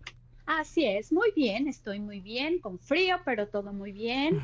Eh, y con este tema, que fíjense que, como bien dices, lo tenemos un poco olvidado, sobre todo dirigido al género masculino. Porque hablamos siempre como de esta cultura de las dietas y la diversidad de los cuerpos y los anuncios y todo lo que va dirigido. Generalmente pensamos en las mujeres, ¿no? Como en la anorexia, bulimia y demás, y pensaríamos que son padecimientos que son prácticamente exclusivos de mujeres. Y ahora eh, se ha visto, y he visto yo eh, que tengo hijos adolescentes y que convivo mucho más con adolescentes que antes, como si hay una tendencia de manera incluso como obsesiva, una competencia importante, eh, un prototipo ideal en los chavos, en los adolescentes y, por supuesto en los adultos, em, en donde se da esta eh, gana de tener o este interés por tener un cuerpo súper estético, por vigilar demasiado el porcentaje de grasa corporal. Yo tengo pacientes que llegan y me dicen así, eh, yo necesito tener 12% de grasa corporal Ah, porque lo leyeron en, en las redes sociales, Wow. porque eso les dijo el entrenador, sin tomar en cuenta que, que pueden poner en riesgo, obviamente, su salud. Y además eh, comienzan desde, muy, desde edades muy tempranas a utilizar eh, suplementos para preentreno, eh, Anabólicos, suplementos para esteroides, muscular, eh, hacer entrenamientos muy pesados. El otro día venía en el coche con amigos de mis hijos y decían, ¿tú en qué estás? No, yo estoy en construcción y tú no, yo en depresión. O sea, como con una terminología que yo decía, ni tienen idea realmente lo que están diciendo, pero sí es una competencia importante que se está dando ahorita entre los hombres, eh, entre mujeres, insisto, como que lo tenemos un poco más visto y estudiado, pero sí hay que tener como mucho ojo para que no caigan, obviamente en un problema de salud físico, pero además en, en- en este tipo de trastornos que no son exclusivos de mujeres y que tenemos que poner mucha atención también en el género masculino. ¿Qué opinan, chicas? A ver, de entrada yo eh, siempre he escuchado, ¿vale? Este asunto de, bueno, las... Bueno, bueno. Ay, no, eh, con razón no nos escuchaba que la estábamos este, ahí platicando con ella. Ah, ¿Nos ¿Tú no nos escuchas, Vale? Vale, vale. Vale, no nos escucha. No. A ver si ahorita volvemos a tener O sea, eh, la nosotros llamada. a ella sí, pero ella a nosotros no. No sé si a ti te ha pasado, este, Ingrid o, o Connectors, Ajá. que escuchas, es que las mujeres, por ejemplo, su zona más, eh, donde, de- no sé, depositan más grasa, a lo mejor las caderas, el vientre, no sé qué, y aparte con el asunto hormonal, como cambian tanto este, desde que tienen cierta edad y luego llega la menopausia, como que toda esa información, o no sé si evidentemente porque soy mujer le pongo más atención, pero siento que con los hombres, evidentemente también, su cuerpo es diferente, está eh, eh, a lo que voy, es no almacenan la misma grasa que nosotras, sus funciones eh, metabólicas son distintas de por sí. Entonces, si un hombre se guiara, digamos, así por la generalidad de lo que se oye, ¿no? De, de tener tanto porcentaje de grasa, no estoy tan segura que él esté escuchando lo que debería escuchar un hombre, es decir, que, que fuera específicamente para su género con respecto al físico, porque eh, obviamente es muy diferente al de las mujeres, sus requerimientos, pues. Lo que pasa es que creo que tiene que ver con eh, las ideas de los prototipos de imagen y de belleza que tenemos cada uno en nuestro género. ¿no? Finalmente, eh, la- los, los problemas y los trastornos alimenticios eh, tienen que ver con un asunto emocional. ¿No? Y generalmente tienen que ver con el no reconocimiento de quién tú eres y de creer que tu imagen eres tú, ¿no? No solamente que es algo parte de ti. Y ahorita como que me puse a pensar en los, en los trastornos de hombres y de mujeres. No me gusta mucho hacer como diferencias de que estos son de hombres y estos son de mujeres, pero en la generalidad sí podría decir que conozco hombres que tienen vigorexia, ¿no? Que es esta eh, eh, necesidad de estar así fuertísimo, marcadísimo, que es donde toman eh, todos eh, Anabólicos. anabólicos, esteroides, ¿no? Y que están poniendo en riesgo su salud, o comedores compulsivos, ¿no? Y en el caso de las mujeres he visto más anorexia, que es esto que no, no comen, comen, para estar muy delgadas, o bulimia, ¿no? Que la bulimia creemos que es Solamente. solamente vomitar. Y no. Y no, eh, vomitar es uno de los síntomas, pero tienen como 20. Y yo lo englobaría como un trastorno en el que la persona eh, pone su imagen por encima de todo. Exacto, como que es lo más importante en su vida y no le importa el riesgo que pueda tomar. Esta la conozco bien, la, la he vivido en carne propia, pero podría decir que ya, que ya la superé, pero ahí está, vale. Vale, y, y esto sucede tanto en hombres como mujeres, ¿no? Sí, por supuesto, ya ni sé en qué me quedé porque me seguí como hilo, hilo de media. Es que no nos, no nos estabas escuchando Ajá. y nosotras estábamos ahí interviniendo contigo. Sí, claro, sí, sí. Los, los Y yo decía, no me pela, ok, está bien. no, no se Hoy anda muy sangrona la Vale. No, eh, sí, claro, esto es indistinto en hombres y en mujeres, aunque las estadísticas sí señalan que es más en mujeres. Habría que ver si es eh, que, que volteamos más a ver este género o es como más llamativo porque la publicidad, este tema de la ropa, bla, bla, bla, va mucho más dirigido a mujeres, ¿no? Como que siempre hemos volteado a ver más esta estética. Lo que pasa es que yo siento que eh, las mujeres en nuestra cultura es o sea, más importante y, y lo quisiera como súper entrecomillar y meter en paréntesis porque es la idea que tenemos de que eso es Claro, importante. se nos exige más. Exacto, la, imagen es más importante que en un hombre, como que siento que en los hombres tienen más presión con respecto al éxito, ¿no? Al éxito Claro. profesional y a Laboral, los logros. claro. En las mujeres. Económico también. Exacto, tendría que ver más con nuestra imagen, pero justo le- les comentaba, ahora que tú no estabas, ¿vale? Que yo siento que en los hombres, más que bulimia, bulimia y anorexia, eh, yo veo que es más común la vigorexia y los comedores compulsivos. ¿Tú lo ves así? Por ¿Es cierto? supuesto, por supuesto, el ejercicio excesivo, ¿no? Que es, es algo que frecuentemente eh, entre los hombres con un trastorno de la conducta alimentaria puede ser eh, que, que- que se vea de- Ujú. a simple vista o que a lo mejor no se note, pero que sí están haciendo ejercicio de manera muy intensa, que se puede volver hasta como obsesivo, compulsivo, hasta como adictivo, ¿no? O sea, que están haciendo ejercicio en todos lados a cualquier hora, eh, a cualquier hora.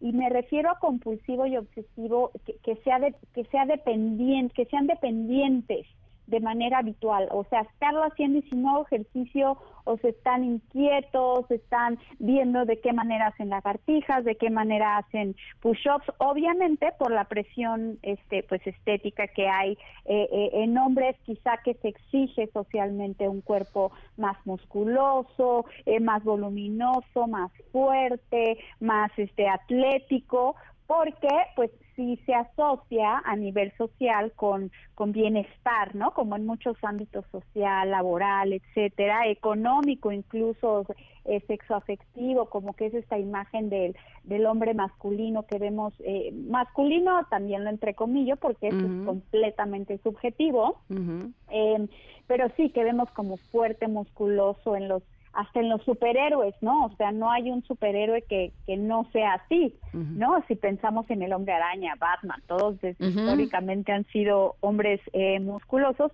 y entonces los hombres pues intentan precisamente transformar su cuerpo en este en este ideal, como bien dices, a costa de lo que seas, incluyendo eh, pues caer en conductas obviamente de, riesgo para hacer, como decían, eh, crear volumen, usar esteroides. Yo lo que siempre les digo a mis pacientes es, el músculo tiene un límite, sea, el músculo tiene un tope, las fibras musculares se heredan genéticamente. Entonces, tú puedes hacer un, un ejercicio intenso, cargar peso, comer todos los carbohidratos y la proteína del mundo y tu músculo va a topar. Para ya pasarte de ese volumen necesitas forzosamente utilizar algo que cambie tu química, que Mm. cambie tu genética y eso siempre es riesgoso. O sea, tanto Claro. lo primero es riesgoso como lo segundo es riesgoso, ¿no?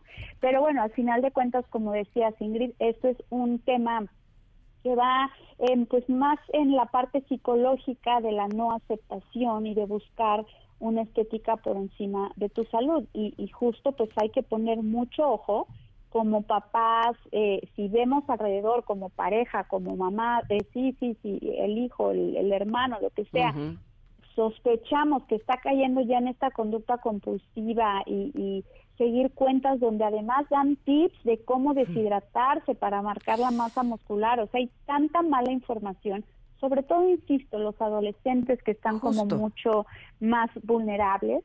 Hay eh, por ahí un, un, un actor, Zac Efron, ¿no? Que Efron, comentó ajá. incluso, reconoció públicamente que sufrió durante mucho mucho tiempo un trastorno en la conducta alimentaria. Este Mm. otro que salía en Drake and Josh también, que fue siempre como etiquetado, no me acuerdo cuál era, cuál de los dos. Josh, seguramente, porque él, él tenía sobrepeso y luego bajó este, de una manera muy, muy radical, ¿no? Exacto. Oye, pero justo, justo a eso iba mi pregunta, eh, porque yo creo que eh, me la contestas después del corte. Yo creo que hay una confusión de a partir de cuándo, eh, tanto en edad como en no sé qué otro tipo de condiciones, un hombre debería empezar a hacer ejercicio eh, de pesas y evidentemente eso contrae también este un tipo de alimentación diferente. ¿Me contestas Claro. regresando, por favor? Seguro que sí, perfecto. Pues lo hacemos así porque vamos a ir a un corte y regresamos con Valeria Rubio. Estamos hablando de trastornos alimentarios en hombres. Quédense, están en el 102.5 escuchando a Ingrid y Tamara. Es momento de una pausa. Ingrid y en MBS 102.5.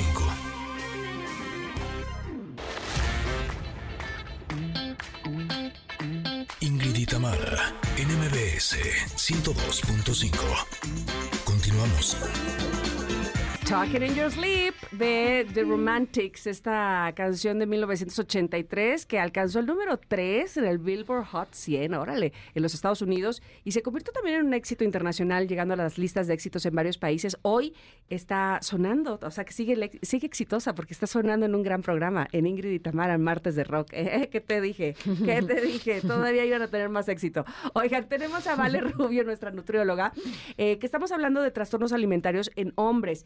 Y le, te dejaba la pregunta, Vale, antes del corte.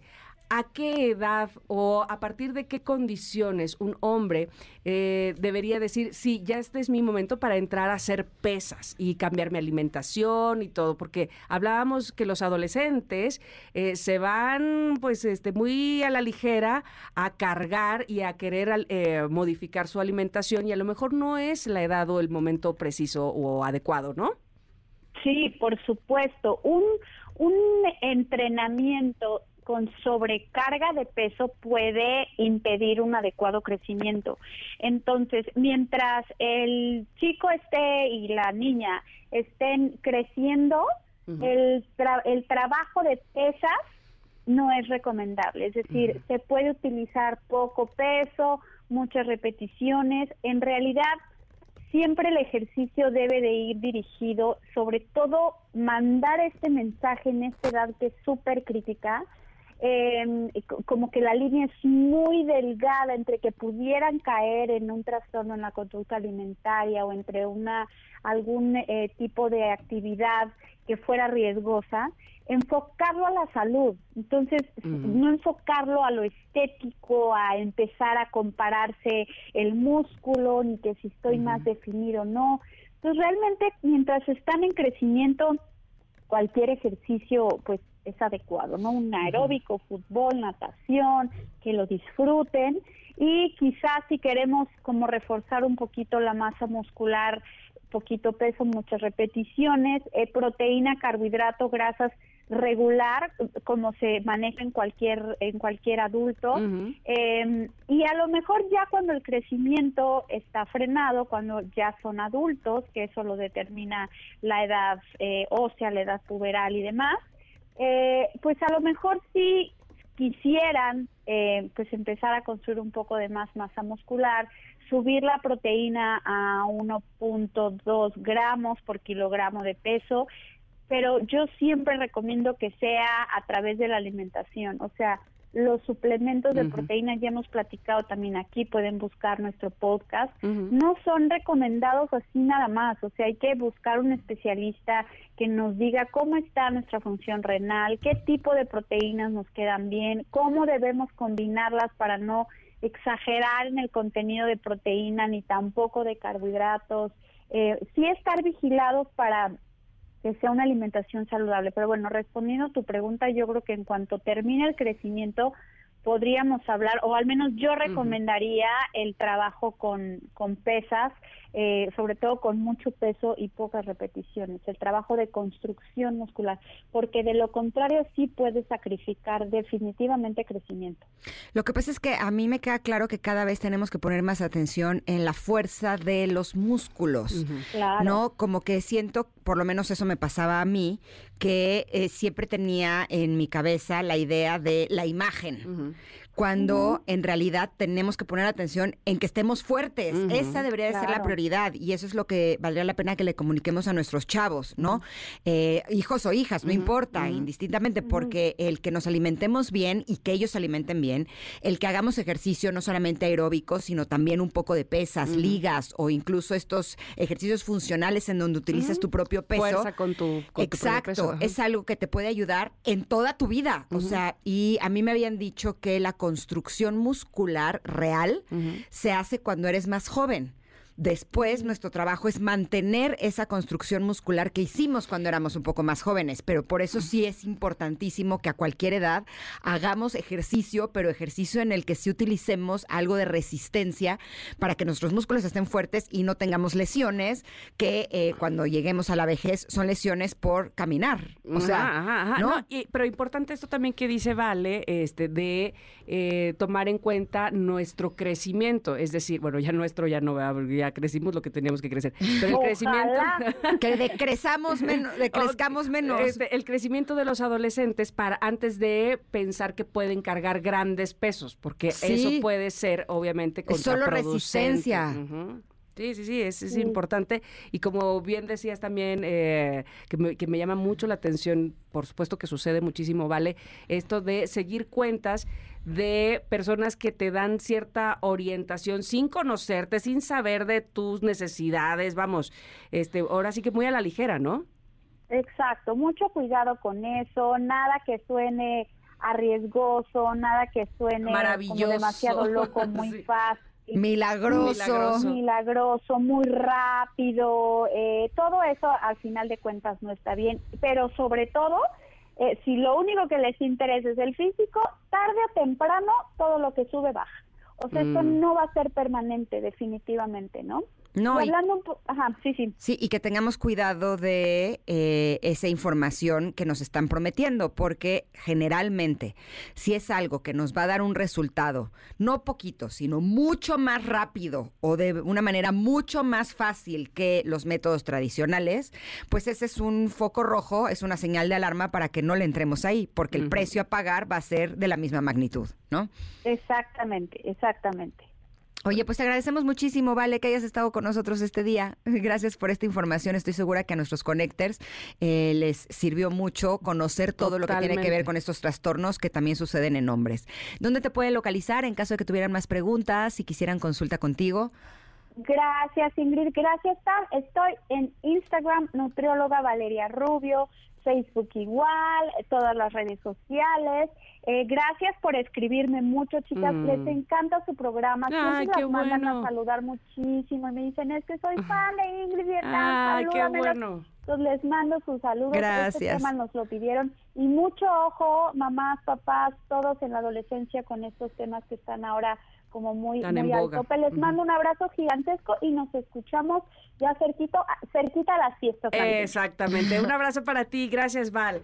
Besitos, bye. Bye. Oigan, y gracias a ustedes también por responder la pregunta del día, que es, a ver, más que una pregunta, es dinos por favor tu día perfecto en tres palabras.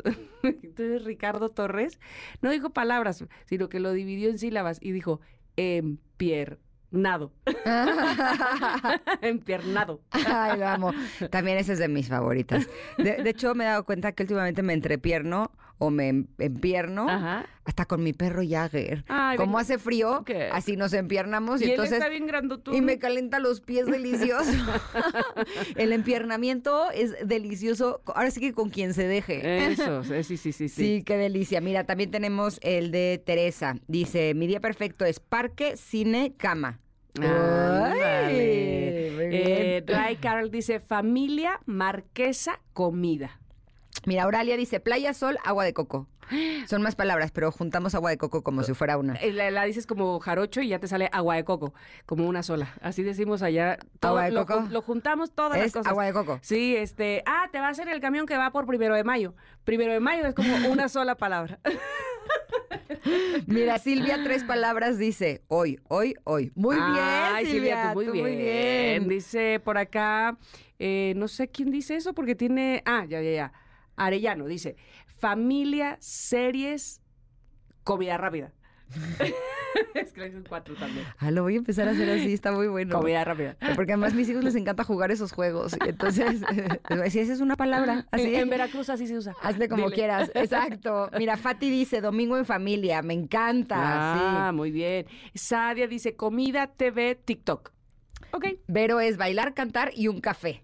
Ay, muy bien, muy bien. Bueno, sigan mandando ustedes, por favor. Ya saben que pueden hacerlo en arroba Ingrid Tamara MBS. Y también pueden hacerlo en el WhatsApp. Aquí cotorreamos con nuestros amigos de WhatsApp. 5578-65125.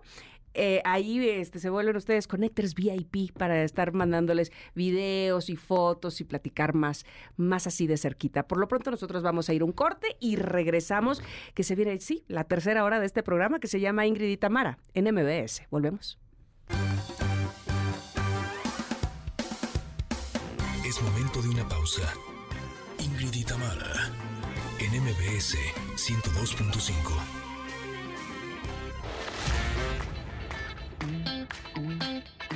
Ingrid y Tamara, en MBS 102.5. Continuamos. Cuando escuchamos Sex on Fire, sabemos que viene sexología. Pero el día de hoy vamos a hacer. Futuring. Exacto. Hicimos una mezcla muy exótica porque la semana pasada primero tuvimos a Katy Calderón, luego tuvimos a Irene Moreno y resulta que entre ellas dos estaban platicando de un tema que era fundamental. Se puso la plática muy buena en el cambio de, cambio de lugar, en el intercambio de, de, de Cambio sección. del equipo exacto, visitante. Exacto, cambia camiseta amarilla por camiseta roja, bueno. Y dije, no, no, no, es que nuestros connectors, Tamara, todos tenemos que hablar de, de este esto. tema y saber un poco más. Por eso, el día de hoy será una sesión especial en donde Katy Calderón de la Barca e Irene Moreno, Katy es psicoterapeuta e Irene es sexóloga, y vamos a hablar de un tema importantísimo, saber sentir. ¡Auch! Aplica en todos los medios. ¿Cómo están? Muy bienvenidas dos, bienvenidas. Felices, Ah, felices, felices que podamos compartir, Katy y yo, lo que hablamos siempre allí en la recepción de MBS. Exactamente. Oigan, pero espérenme tantito, porque a- habrá quien diga, ay, ¿cómo no voy a saber sentir, por favor? A ver, ¿a partir de dónde estamos tomando este tema? Bueno, empezó y creo que es- eso es importante, la conversación que tiene que ver con todo lo que Irene ahorita nos platicará de del placer, el cuerpo, etcétera, pero cuando tú no sabes sentir porque de niño o desde el vientre tuviste eh, situaciones que alteraron tu capacidad para sentir esto que puede ser que hayas sentido demasiado miedo demasiado rechazo, situaciones de un estrés muy fuerte. Entonces tú vas a traer, digamos, el instrumento que es el cuerpo afectado por eso. Y entonces si tú no reconoces que tu instrumento tiene cierta alteración, entonces vas a, o sea, no vas a poder sentir como se tendría que sentir.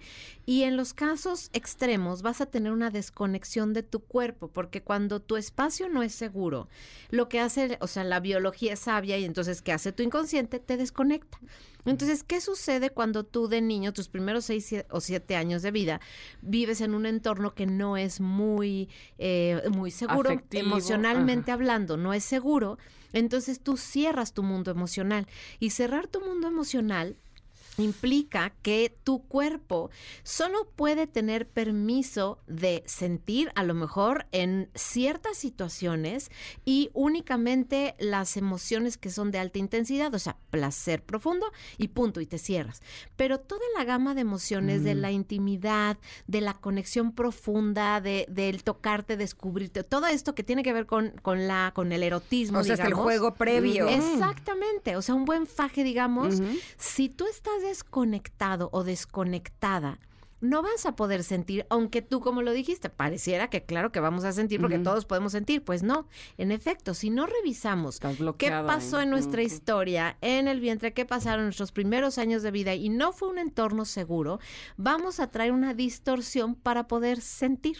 Ahora tú, mi querida Irene, Ahora, ahorita me pongo a pensar y digo, la posibilidad de que las personas que nacimos en las grandes ciudades hayamos estado en un vientre materno, en donde nuestra mamá hubiera estado tranquila, contenta, relajada y, y todo bien, es, es muy poco Sí. probable.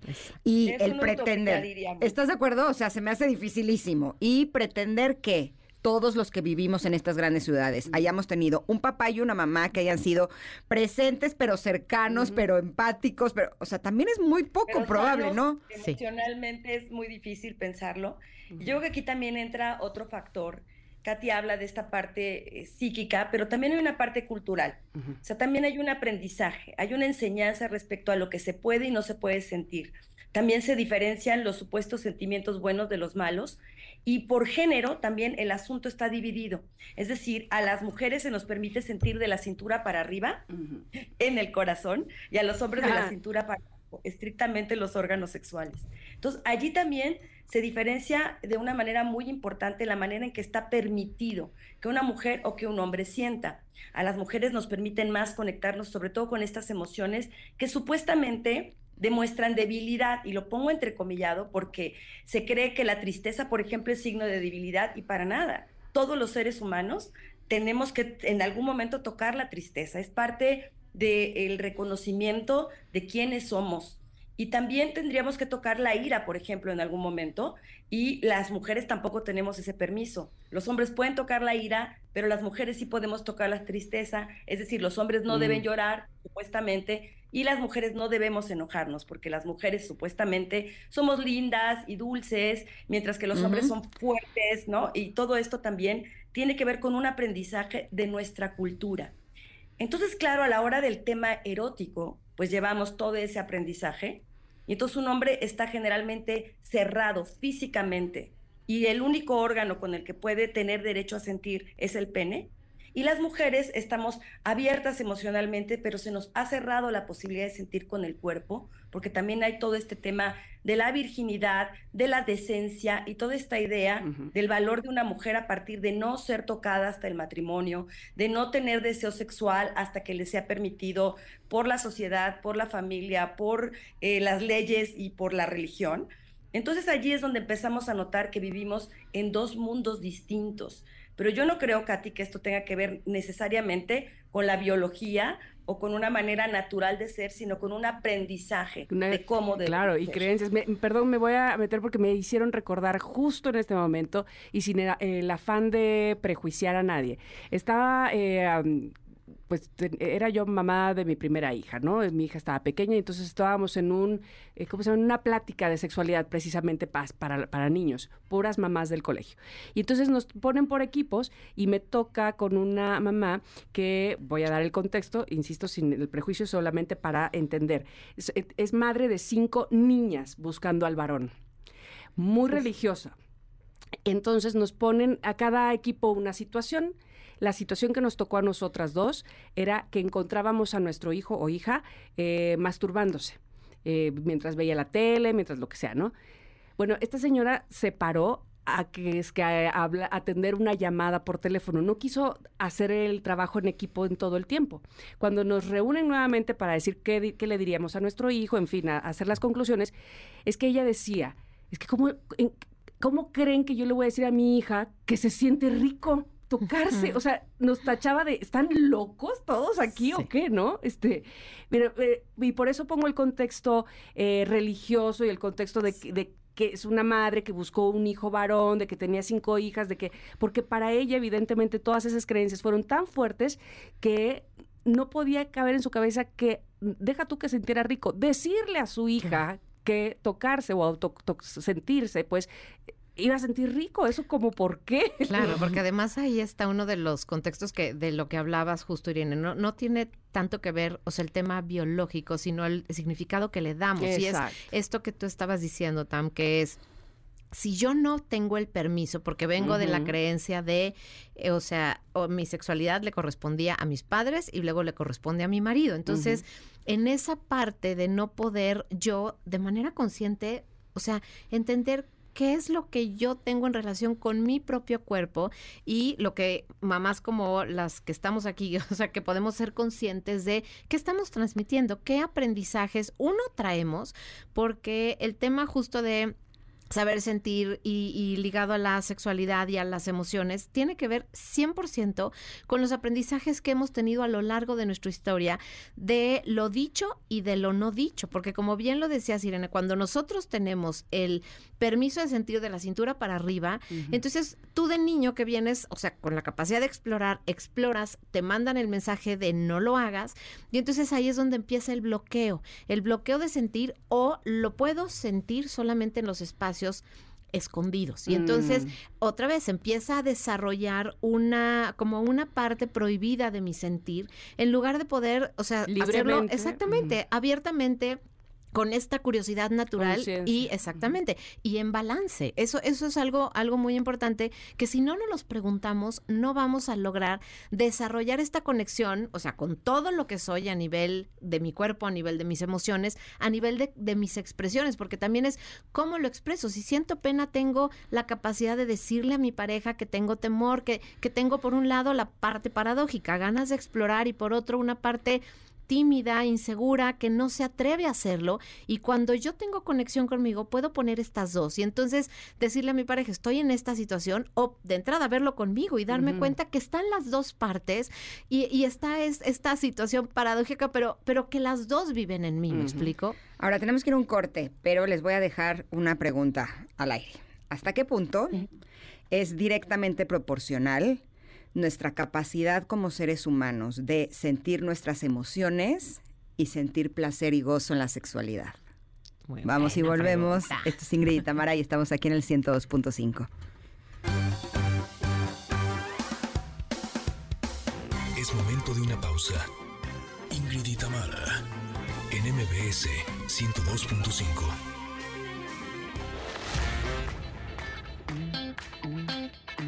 Ingrid y Tamara, NMBS 102.5.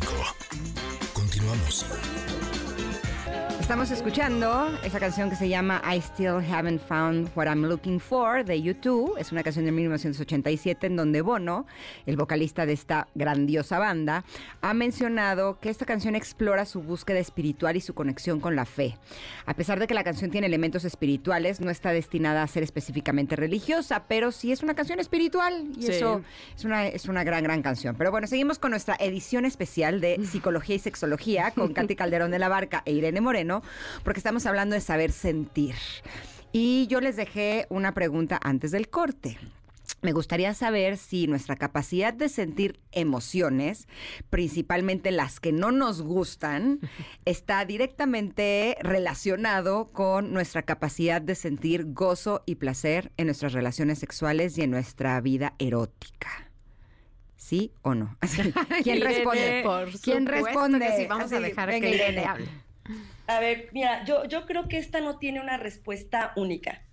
No creo que ante esta pregunta que es muy interesante, y esto yo también le preguntaría a nuestros seguidores, nuestros escuchas, ¿cómo lo viven? Creo que hay personas que se dan la posibilidad, que se dan el permiso de sentir emociones, pero no se permiten sentir físicamente, sobre todo, sensaciones de placer. Eh, pero hay personas incluso que para poder sentir placer necesitan conectar con las emociones se llamen como se llamen. Y hay gente incluso, como tú nos lo has comentado muchas veces, mi querida Ingrid, que para ti el, acto sexual tiene que ver con un vínculo emocional. Y que si no existe este vínculo emocional, difícilmente tú sientes el placer sexual. Pero hay incluso personas que están en el lugar opuesto, que el sentir emociones los hace sentirse vulnerables. Entonces, sexualmente les es más fácil conectarse físicamente con personas con las que no tienen ningún vínculo afectivo, porque se sienten más seguros que la vulnerabilidad que les puede presentar el sentirse eh, eh, con, con afecto, con amor, con esto que en algún momento les hace perder el control, porque cuando nos enamoramos, cuando tenemos estos sentimientos a flor de piel, tenemos la sensación de que estamos perdiendo el control. Pero justamente querer tener el control nos descontrola aún más. Aquí yo, yo veo que hay estos dos caminos, que cuando hacemos consciente nuestro deseo de vivir intensamente el cuerpo con las emociones, entonces desconectamos a la mente del deber ser. Entonces tenemos que vivir un camino a través del cual entendemos que el cuerpo también es el reflejo de nuestras emociones. Es decir, el cuerpo manifiesta lo que hay allá adentro, pero si mi bloqueo es tan grande, no voy a permitirme que ambas cosas fluyan de manera, eh, digamos, simultánea y en el que yo me puedo abrir completamente. Entonces creo que eventualmente sí tendría que ver, pero en otros momentos justamente es todo lo contrario. Una cosa no necesariamente lleva a la otra. Ahora, el sentido de mi pregunta tenía que ver con ti, o sea, con uno. O sea, como que si yo me doy permiso de sentir eh, el enojo, la ira, la frustración, la tristeza, las emociones, como si mi cuerpo se hiciera más grande en la capacidad de sentir. Por lo tanto, cuando llego a una relación sexual, no, no, no, necesariamente con una conexión emocional con la persona, sino que más bien la conexión emocional conmigo, me permite que esas experiencias sexuales sean pues más grandes, más lindas, más completas, más profundas, más elevadas. Sí, tal cual.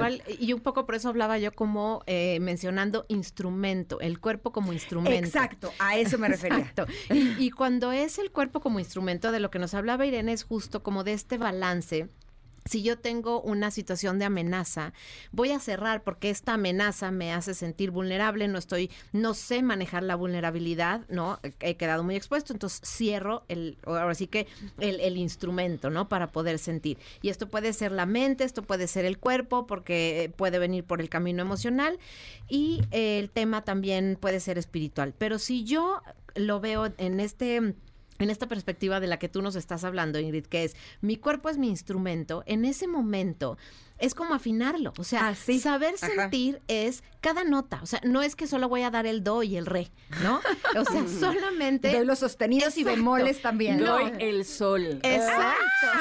Entonces, lo que voy a hacer es darme cuenta que cada emoción tiene un propósito, tiene un mensaje, tiene un valor. O sea, si yo me sé mi comunicación con mis emociones y sé que el cuerpo es en el que se expresan las emociones y sé justamente cómo es el espacio que yo ocupo para sentir. Entonces, lo que voy a tener es un instrumento muy afinado que va a poder estar en sintonía con el espacio, llámese una mirada, llámese una relación sexual, llámese, o sea, eh, un tema de chamba, o sea, voy a estar en, eh, afinada, digamos, para poder conectar. Entonces, si yo, y también para desconectar, si sé que estoy en un espacio que no es seguro, voy a cerrar y solamente voy a tocar la nota que sé que es segura para el, ahora sí que el son que está sucediendo. exacto. Así voy seguro y no me arriesgo. exacto, ahí no te arriesgas. Pero es justo eso, si tú estás sabiendo eh, sentir, o sea, porque ubicas cada una de tus emociones, las puedes nombrar, sabes que tu cuerpo recibe a lo mejor el enojo con mucho este fuego, temperatura alta entre tus brazos, tus piernas, tu mandíbula, sabes que la tristeza te pega por la espalda, te, hace un hueco en el estómago, te hace que los hombros se caigan, o sea, tienes una conexión profunda con tu cuerpo. Entonces en ese momento lo que sucede es que vas a estar afinado y en sintonía para poder permitir que, que tu cuerpo se vuelva este vehículo del goce, del placer. Si tú te permites trabajar en eso, por supuesto que vas a tener no solo una muy buena relación sexual, sino una muy buena conexión en los espacios en los que tú te encuentres. Pero como decía Irene, o sea, si aquí tú te has topado con situaciones en las que has estado en tremenda amenaza emocional, te vas a cerrar y entonces te vas a topar con, con, personas que a lo mejor la única manera en la que van a poder eh, sentir eh, un, un, orgasmo o una situación de mucho placer es únicamente si no hay ese vínculo, si solamente siente rico el cuerpo y se retiran y se van. ¿Me explico? Entonces, por eso es importante entender este es el camino o el lenguaje de cada quien, pero si yo quiero tener una, eh, o sea, una experiencia en esa plenitud, la plenitud tiene que ver con poder ser todo lo que somos y cada uno de los universos que nos incluye, que es el mental, el emocional que se vive a través del cuerpo y el espiritual. Y ahí es donde tienes esta, estas tres vías que son el, el como attachment, el, el, vínculo, cuando te puedes vincular, cuando puedes sentir este placer hacer que tiene que ver justo con, con el cuerpo y dejar ir el cuerpo a todo lo que da, digamos, y la parte emocional, o sea, e, es esto es un espacio que te puede hacer sentir mucho más seguro, porque entonces tienes las tres, no esto que decimos la química que hubo, me sentí muy seguro y pude pasar, ¿no? Una, un momento este aventurero y rico y padre, y entonces ahí es cuando estás en todos los universos en un muy buen balance para poder sentir lo que se tenga que sentir. Ahora bien, voy a plantear este panorama suponiendo que eh, estamos en pareja y uno de los dos mm, tiene eso, este, no quiere correr el riesgo de sentir, porque por, por, lo que sea que ya hemos hablado aquí. ¿Cómo ayuda o cómo o qué debe de hacer el otro en pos o en pro de, de hacer sentir a su pareja? Porque vamos, eh, supongo que es lo que quieren. El que, el que no, no, no, no, se sienta capacitado para sentir no quiere decir que no quiera sentir, ¿no? Muchas veces eso sucede. Sí, sí, sí, tal cual. Y si quieres, voy a, voy a dar como el, preámbulo psicológico, Irene, y luego tú te vas con el otro. Venga. Que es, número, número uno, detectar lo que te pasa a ti, porque tú no puedes ayudar al otro si, por ejemplo, se te detona la herida de rechazo o la herida de vergüenza. Entonces tú no vas a ser el vehículo apropiado, no vas a generar el espacio seguro para que se vuelva un, un ahora sí que un, evento disfrutable para los dos. Entonces, lo primero es darte cuenta, a mi pareja le pasa esto y a mí cómo, o sea, cómo, respondo. Porque entonces, si yo me cacho que mi reacción es, me dio vergüenza, me dio coraje, sentí rechazo y entonces mi, conducta es reactiva, ninguno de los dos vamos a poder estar en plenitud. Entonces, lo primero es por eso, piensen que tienen que afinar el instrumento. O sea, ¿qué estoy pensando? ¿Qué estoy sintiendo? ¿Y cómo estoy reaccionando? Para poderlo dejar, pensemos como estos dos coches que van en la carretera, para poderse comunicar, bajar la ventana y hablarse con el otro, tienen que ir exactamente a la misma mm. velocidad, en la misma frecuencia, para que entonces se pueda dar esa conversación. Entonces, lo primero es conmigo en estos tres universos y darme cuenta si hay algo que se me detonó, que probablemente no es de mi pareja. Y después a trabajar con el cuerpo. Aquí venga Irene, cuéntanos. bueno, también esto es bien importante, que recordemos que la responsabilidad de sentir es de cada uno de nosotros. Exacto. Eh, por mucho que nosotros deseemos que nuestra pareja estuviera en la misma frecuencia, si la pareja no está en su momento, no está preparada o tiene cosas que trabajar de manera individual respecto al sentir, respecto a la propia sexualidad, porque vemos mucho esto, estas diferencias, esta manera, eh, también esto que conocemos también como disritmia, en donde no nos ponemos de acuerdo en cuanto a nuestros ritmos, necesidades y deseos, o cuando hay educaciones completamente distintas, bueno, pues aquí, o momentos diferentes, en el que cada quien está en una búsqueda eh, muy personal y muy individual. Bueno, en primera, poder tener esta conversación. Creo que es muy importante aprender a hablar asertivamente de lo que sentimos, para lo cual tenemos que identificar qué queremos y qué necesitamos del otro, o eventualmente ofrendar nuestro acompañamiento a la pareja, es decir, ok, yo quiero que sintamos juntos, ¿estás dispuesto, dispuesta? Si, las, si ambos miembros de la pareja están dispuestos a experimentar, entonces ahí viene un camino que puede tener que ver incluso con la terapia sexual o empezar a hacer cosas tan simples como empezarse a comunicar qué siento cuando me tocas, qué siento cuando me besas, cómo me gusta que me beses, cómo me gusta que me toques, cómo vamos a hacer el amor de una manera diferente, cómo vamos a gozar de la sexualidad, no desde el punto de vista únicamente físico, corporal o genital, sino cómo nos vamos a disfrutar en un baño juntos, en una cena, en una conversación, empezar nuevamente a mirarnos a los ojos, a respirarnos juntos esto es un proceso que requiere creatividad, pero sobre todo disponibilidad, disposición de ambos para atravesar este camino que puede ser muy enriquecedor, pero que no puede ser responsabilidad de una sola parte, sino que realmente tiene que haber el deseo de ambos de comunicarse mejor, de integrarse más, de sentir más placer. Y esto no siempre sucede de manera digamos, autónomas, sino requerimos aquí el acompañamiento eh, psicoterapéutico o sexoterapéutico que puede ser de gran ayuda. Tenemos que ir a otro corte, pero... Pero no se van a ir. Regresamos con ellas. Uh. Pero ahorita me estaba poniendo a pensar que qué tanto nos conviene eh, ver esto como un equipo, ¿no? en un equipo de fútbol, el delantero no está solamente pensando en meter goles, es, tiene que pensar que sus defensas estén haciendo su trabajo, los medios, el portero y demás. Y si hay alguno del equipo que está flanqueando, que no está en un buen día, el, el que sí está en un buen día cubre a ese otro jugador. ¿no? Ver esto en las familias puede ser sumamente enriquecedor porque cuando hay alguien, alguno de los miembros de la familia que está teniendo un mal día, que está pasando por una situación difícil, los otros miembros pueden de alguna manera contribuir a que eso esté bien. Pero en la cuestión de pareja a veces sucede esto, ¿no? Que alguno de los miembros está en una zona turbulenta. Y mi pregunta, la que quiero que me respondan después del corte, es, ¿cómo saber si lo mejor es darle un espacio? a la pareja para que elabore esta turbulencia, qué tanto le corresponde hacerla en soledad o en qué momento vale la pena que tú como pareja cubras esa área e intentes que el partido sea un partido ganador con muchos goles.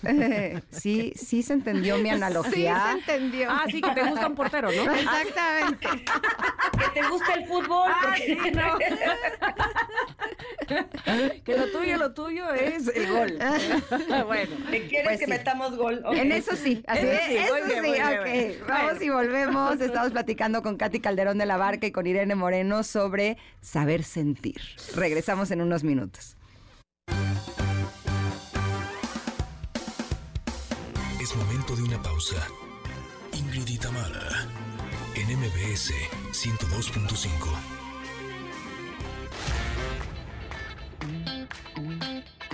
Ingrid y Tamara, en MBS 102.5. Continuamos. Estamos escuchando Creep de Radiohead, una canción de 1993, porque seguimos platicando con Katy Calderón de la Barca, ella es psicoterapeuta, y con Irene Moreno, sexóloga, sobre saber sentir. Y les planteé antes del corte una analogía sobre si pensamos que en la pareja somos un equipo, eh, cómo saber cuándo es un buen momento de dejar que nuestra pareja elabore sus turbulencias, cuándo es mejor que nuestra pareja permita que nosotros elaboremos nuestras turbulencias o cuándo es momento de entrar a actuar y trabajar en equipo para que los dos puedan meter muchos goles. Y, y yo me iría un poco a lo que estaba diciendo Irene, de la conversación acerca del espacio íntimo, o sea, la intimidad, no solamente en lo sexual, sino la intimidad en cómo es mi relación con mis heridas, cómo es mi relación con mi lado vulnerable, es otra vez. ¿Qué hago yo con mi instrumento? O sea, piensen que traen, no sé, el violín, la guitarra, lo que quieran pensar que es su instrumento.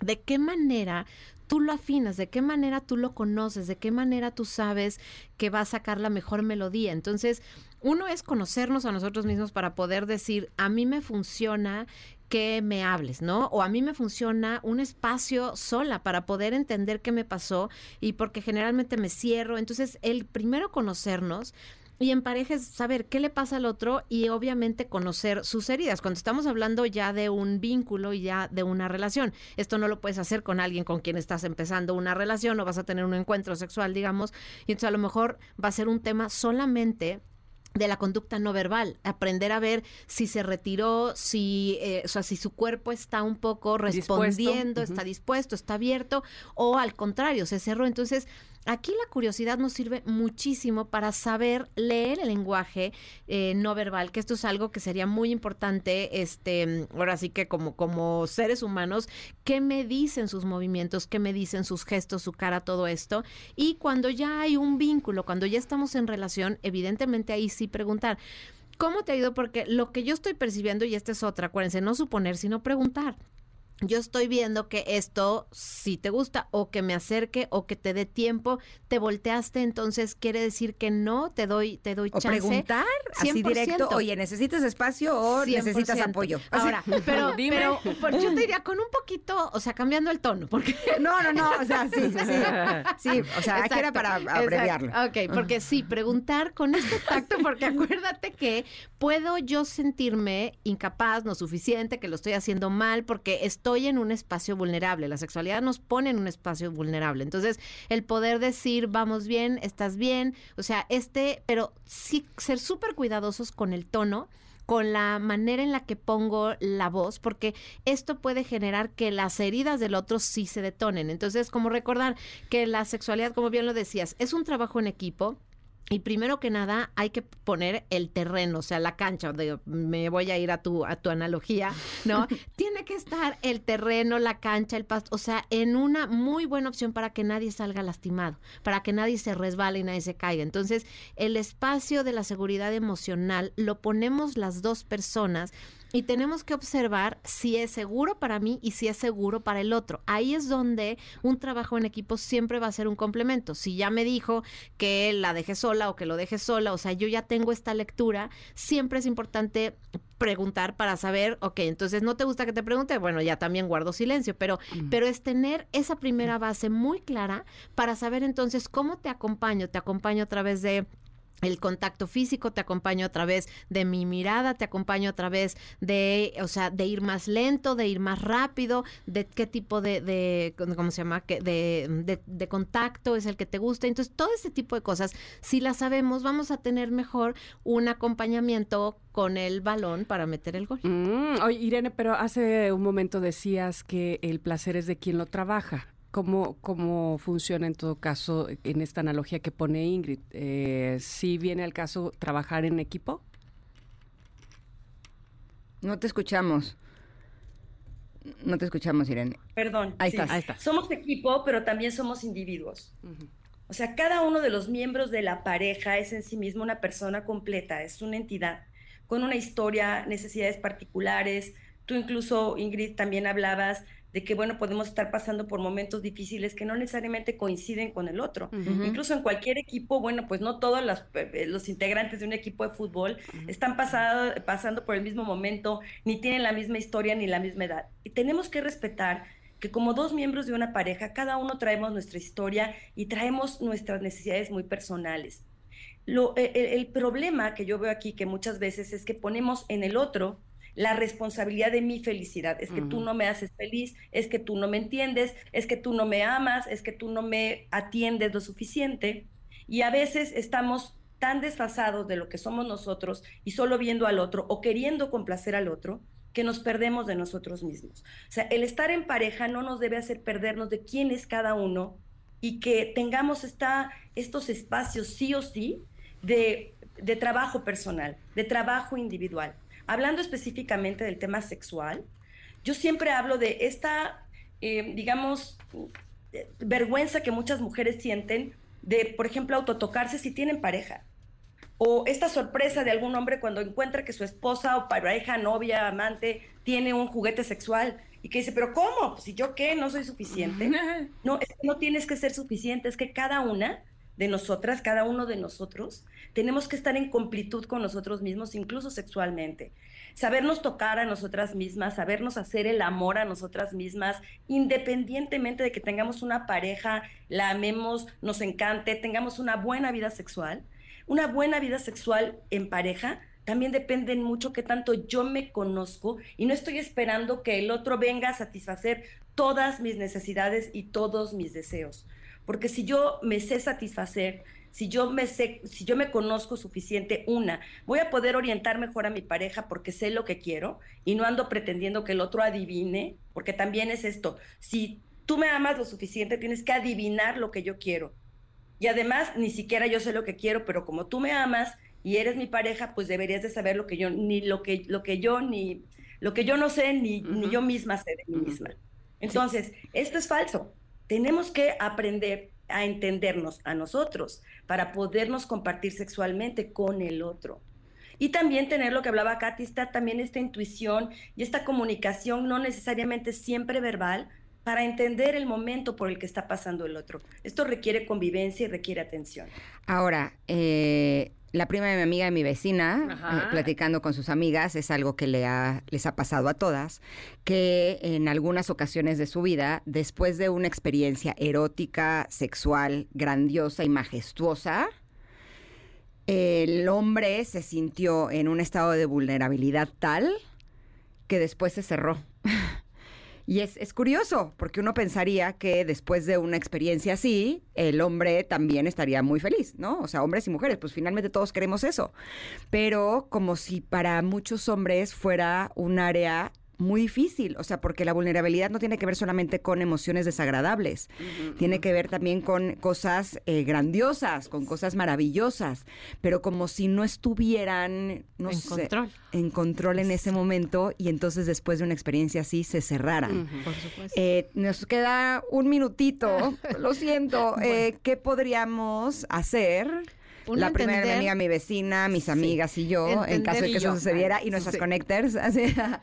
que la vulnerabilidad da mucho miedo y por eso cada vez que veamos control, el control trae debajo mucho miedo. Si podemos ser eh, compasivos y comprensivos con nosotros mismos y con el otro, porque a veces luego pensamos y nos lo tomamos personal, que esto implica un acto de abrirse, abrirse profundamente y eso puede generar mucho temor.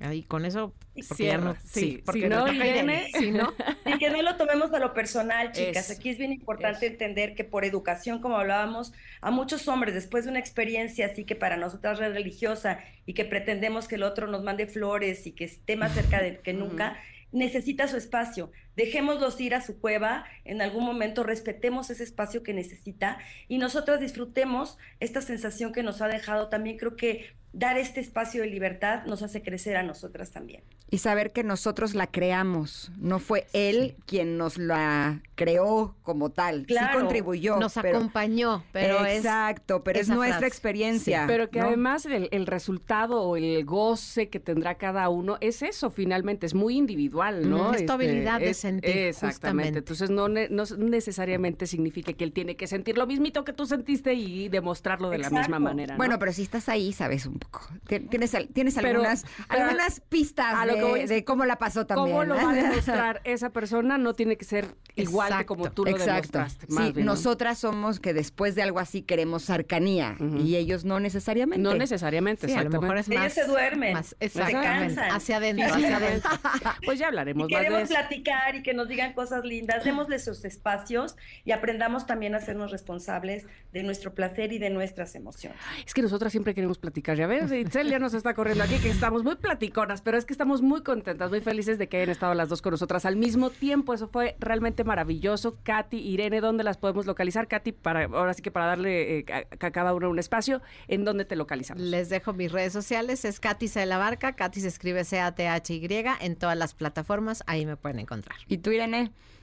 Yo soy Irene Moreno Sex en Instagram, Irene Moreno Sexóloga en el resto de mis redes sociales y ahí también me localizan y conocen de mis actividades. A las tres las amo, pero juntas las amé No, más. hombre, qué gran, o sea, pero si nos faltó aquí algo de beber, no voy a decir qué. Ay, sí. Vamos a un corte, volvemos. Esto es Ingrid y Tamara, estamos aquí en el 102.5. Es momento de una pausa. Ingrid y Tamara, en MBS 102.5.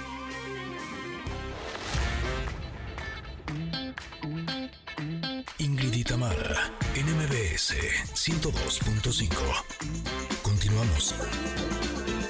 Nothing but a good time de Poison de 1988. Es que es martes de rock en este programa que se llama Ingrid y Tamara en MBS y que ustedes han estado muy participativos y eso me fascina. De verdad que agradecemos siempre que estén escribiendo en redes sociales, que estén escribiendo en nuestro WhatsApp. Gracias, gracias, gracias. Y por eso es que queremos premiarles, queridos connectors. Sí. Tenemos premios. Tenemos dos pases dobles para Peter Pan que sale mal, donde una agrupación dramática intentará montar este clásico con poco presupuesto. Es una obra en la que no vas a parar de reír. A mí me encanta. La cita es este 16 de diciembre a las 8.30 de la noche en el Foro Cultural Chapultepec. Y tenemos dos pases dobles para El Inspector Llama a la Puerta. Descubre el terrible asunto que el inspector revelará a la familia Berling.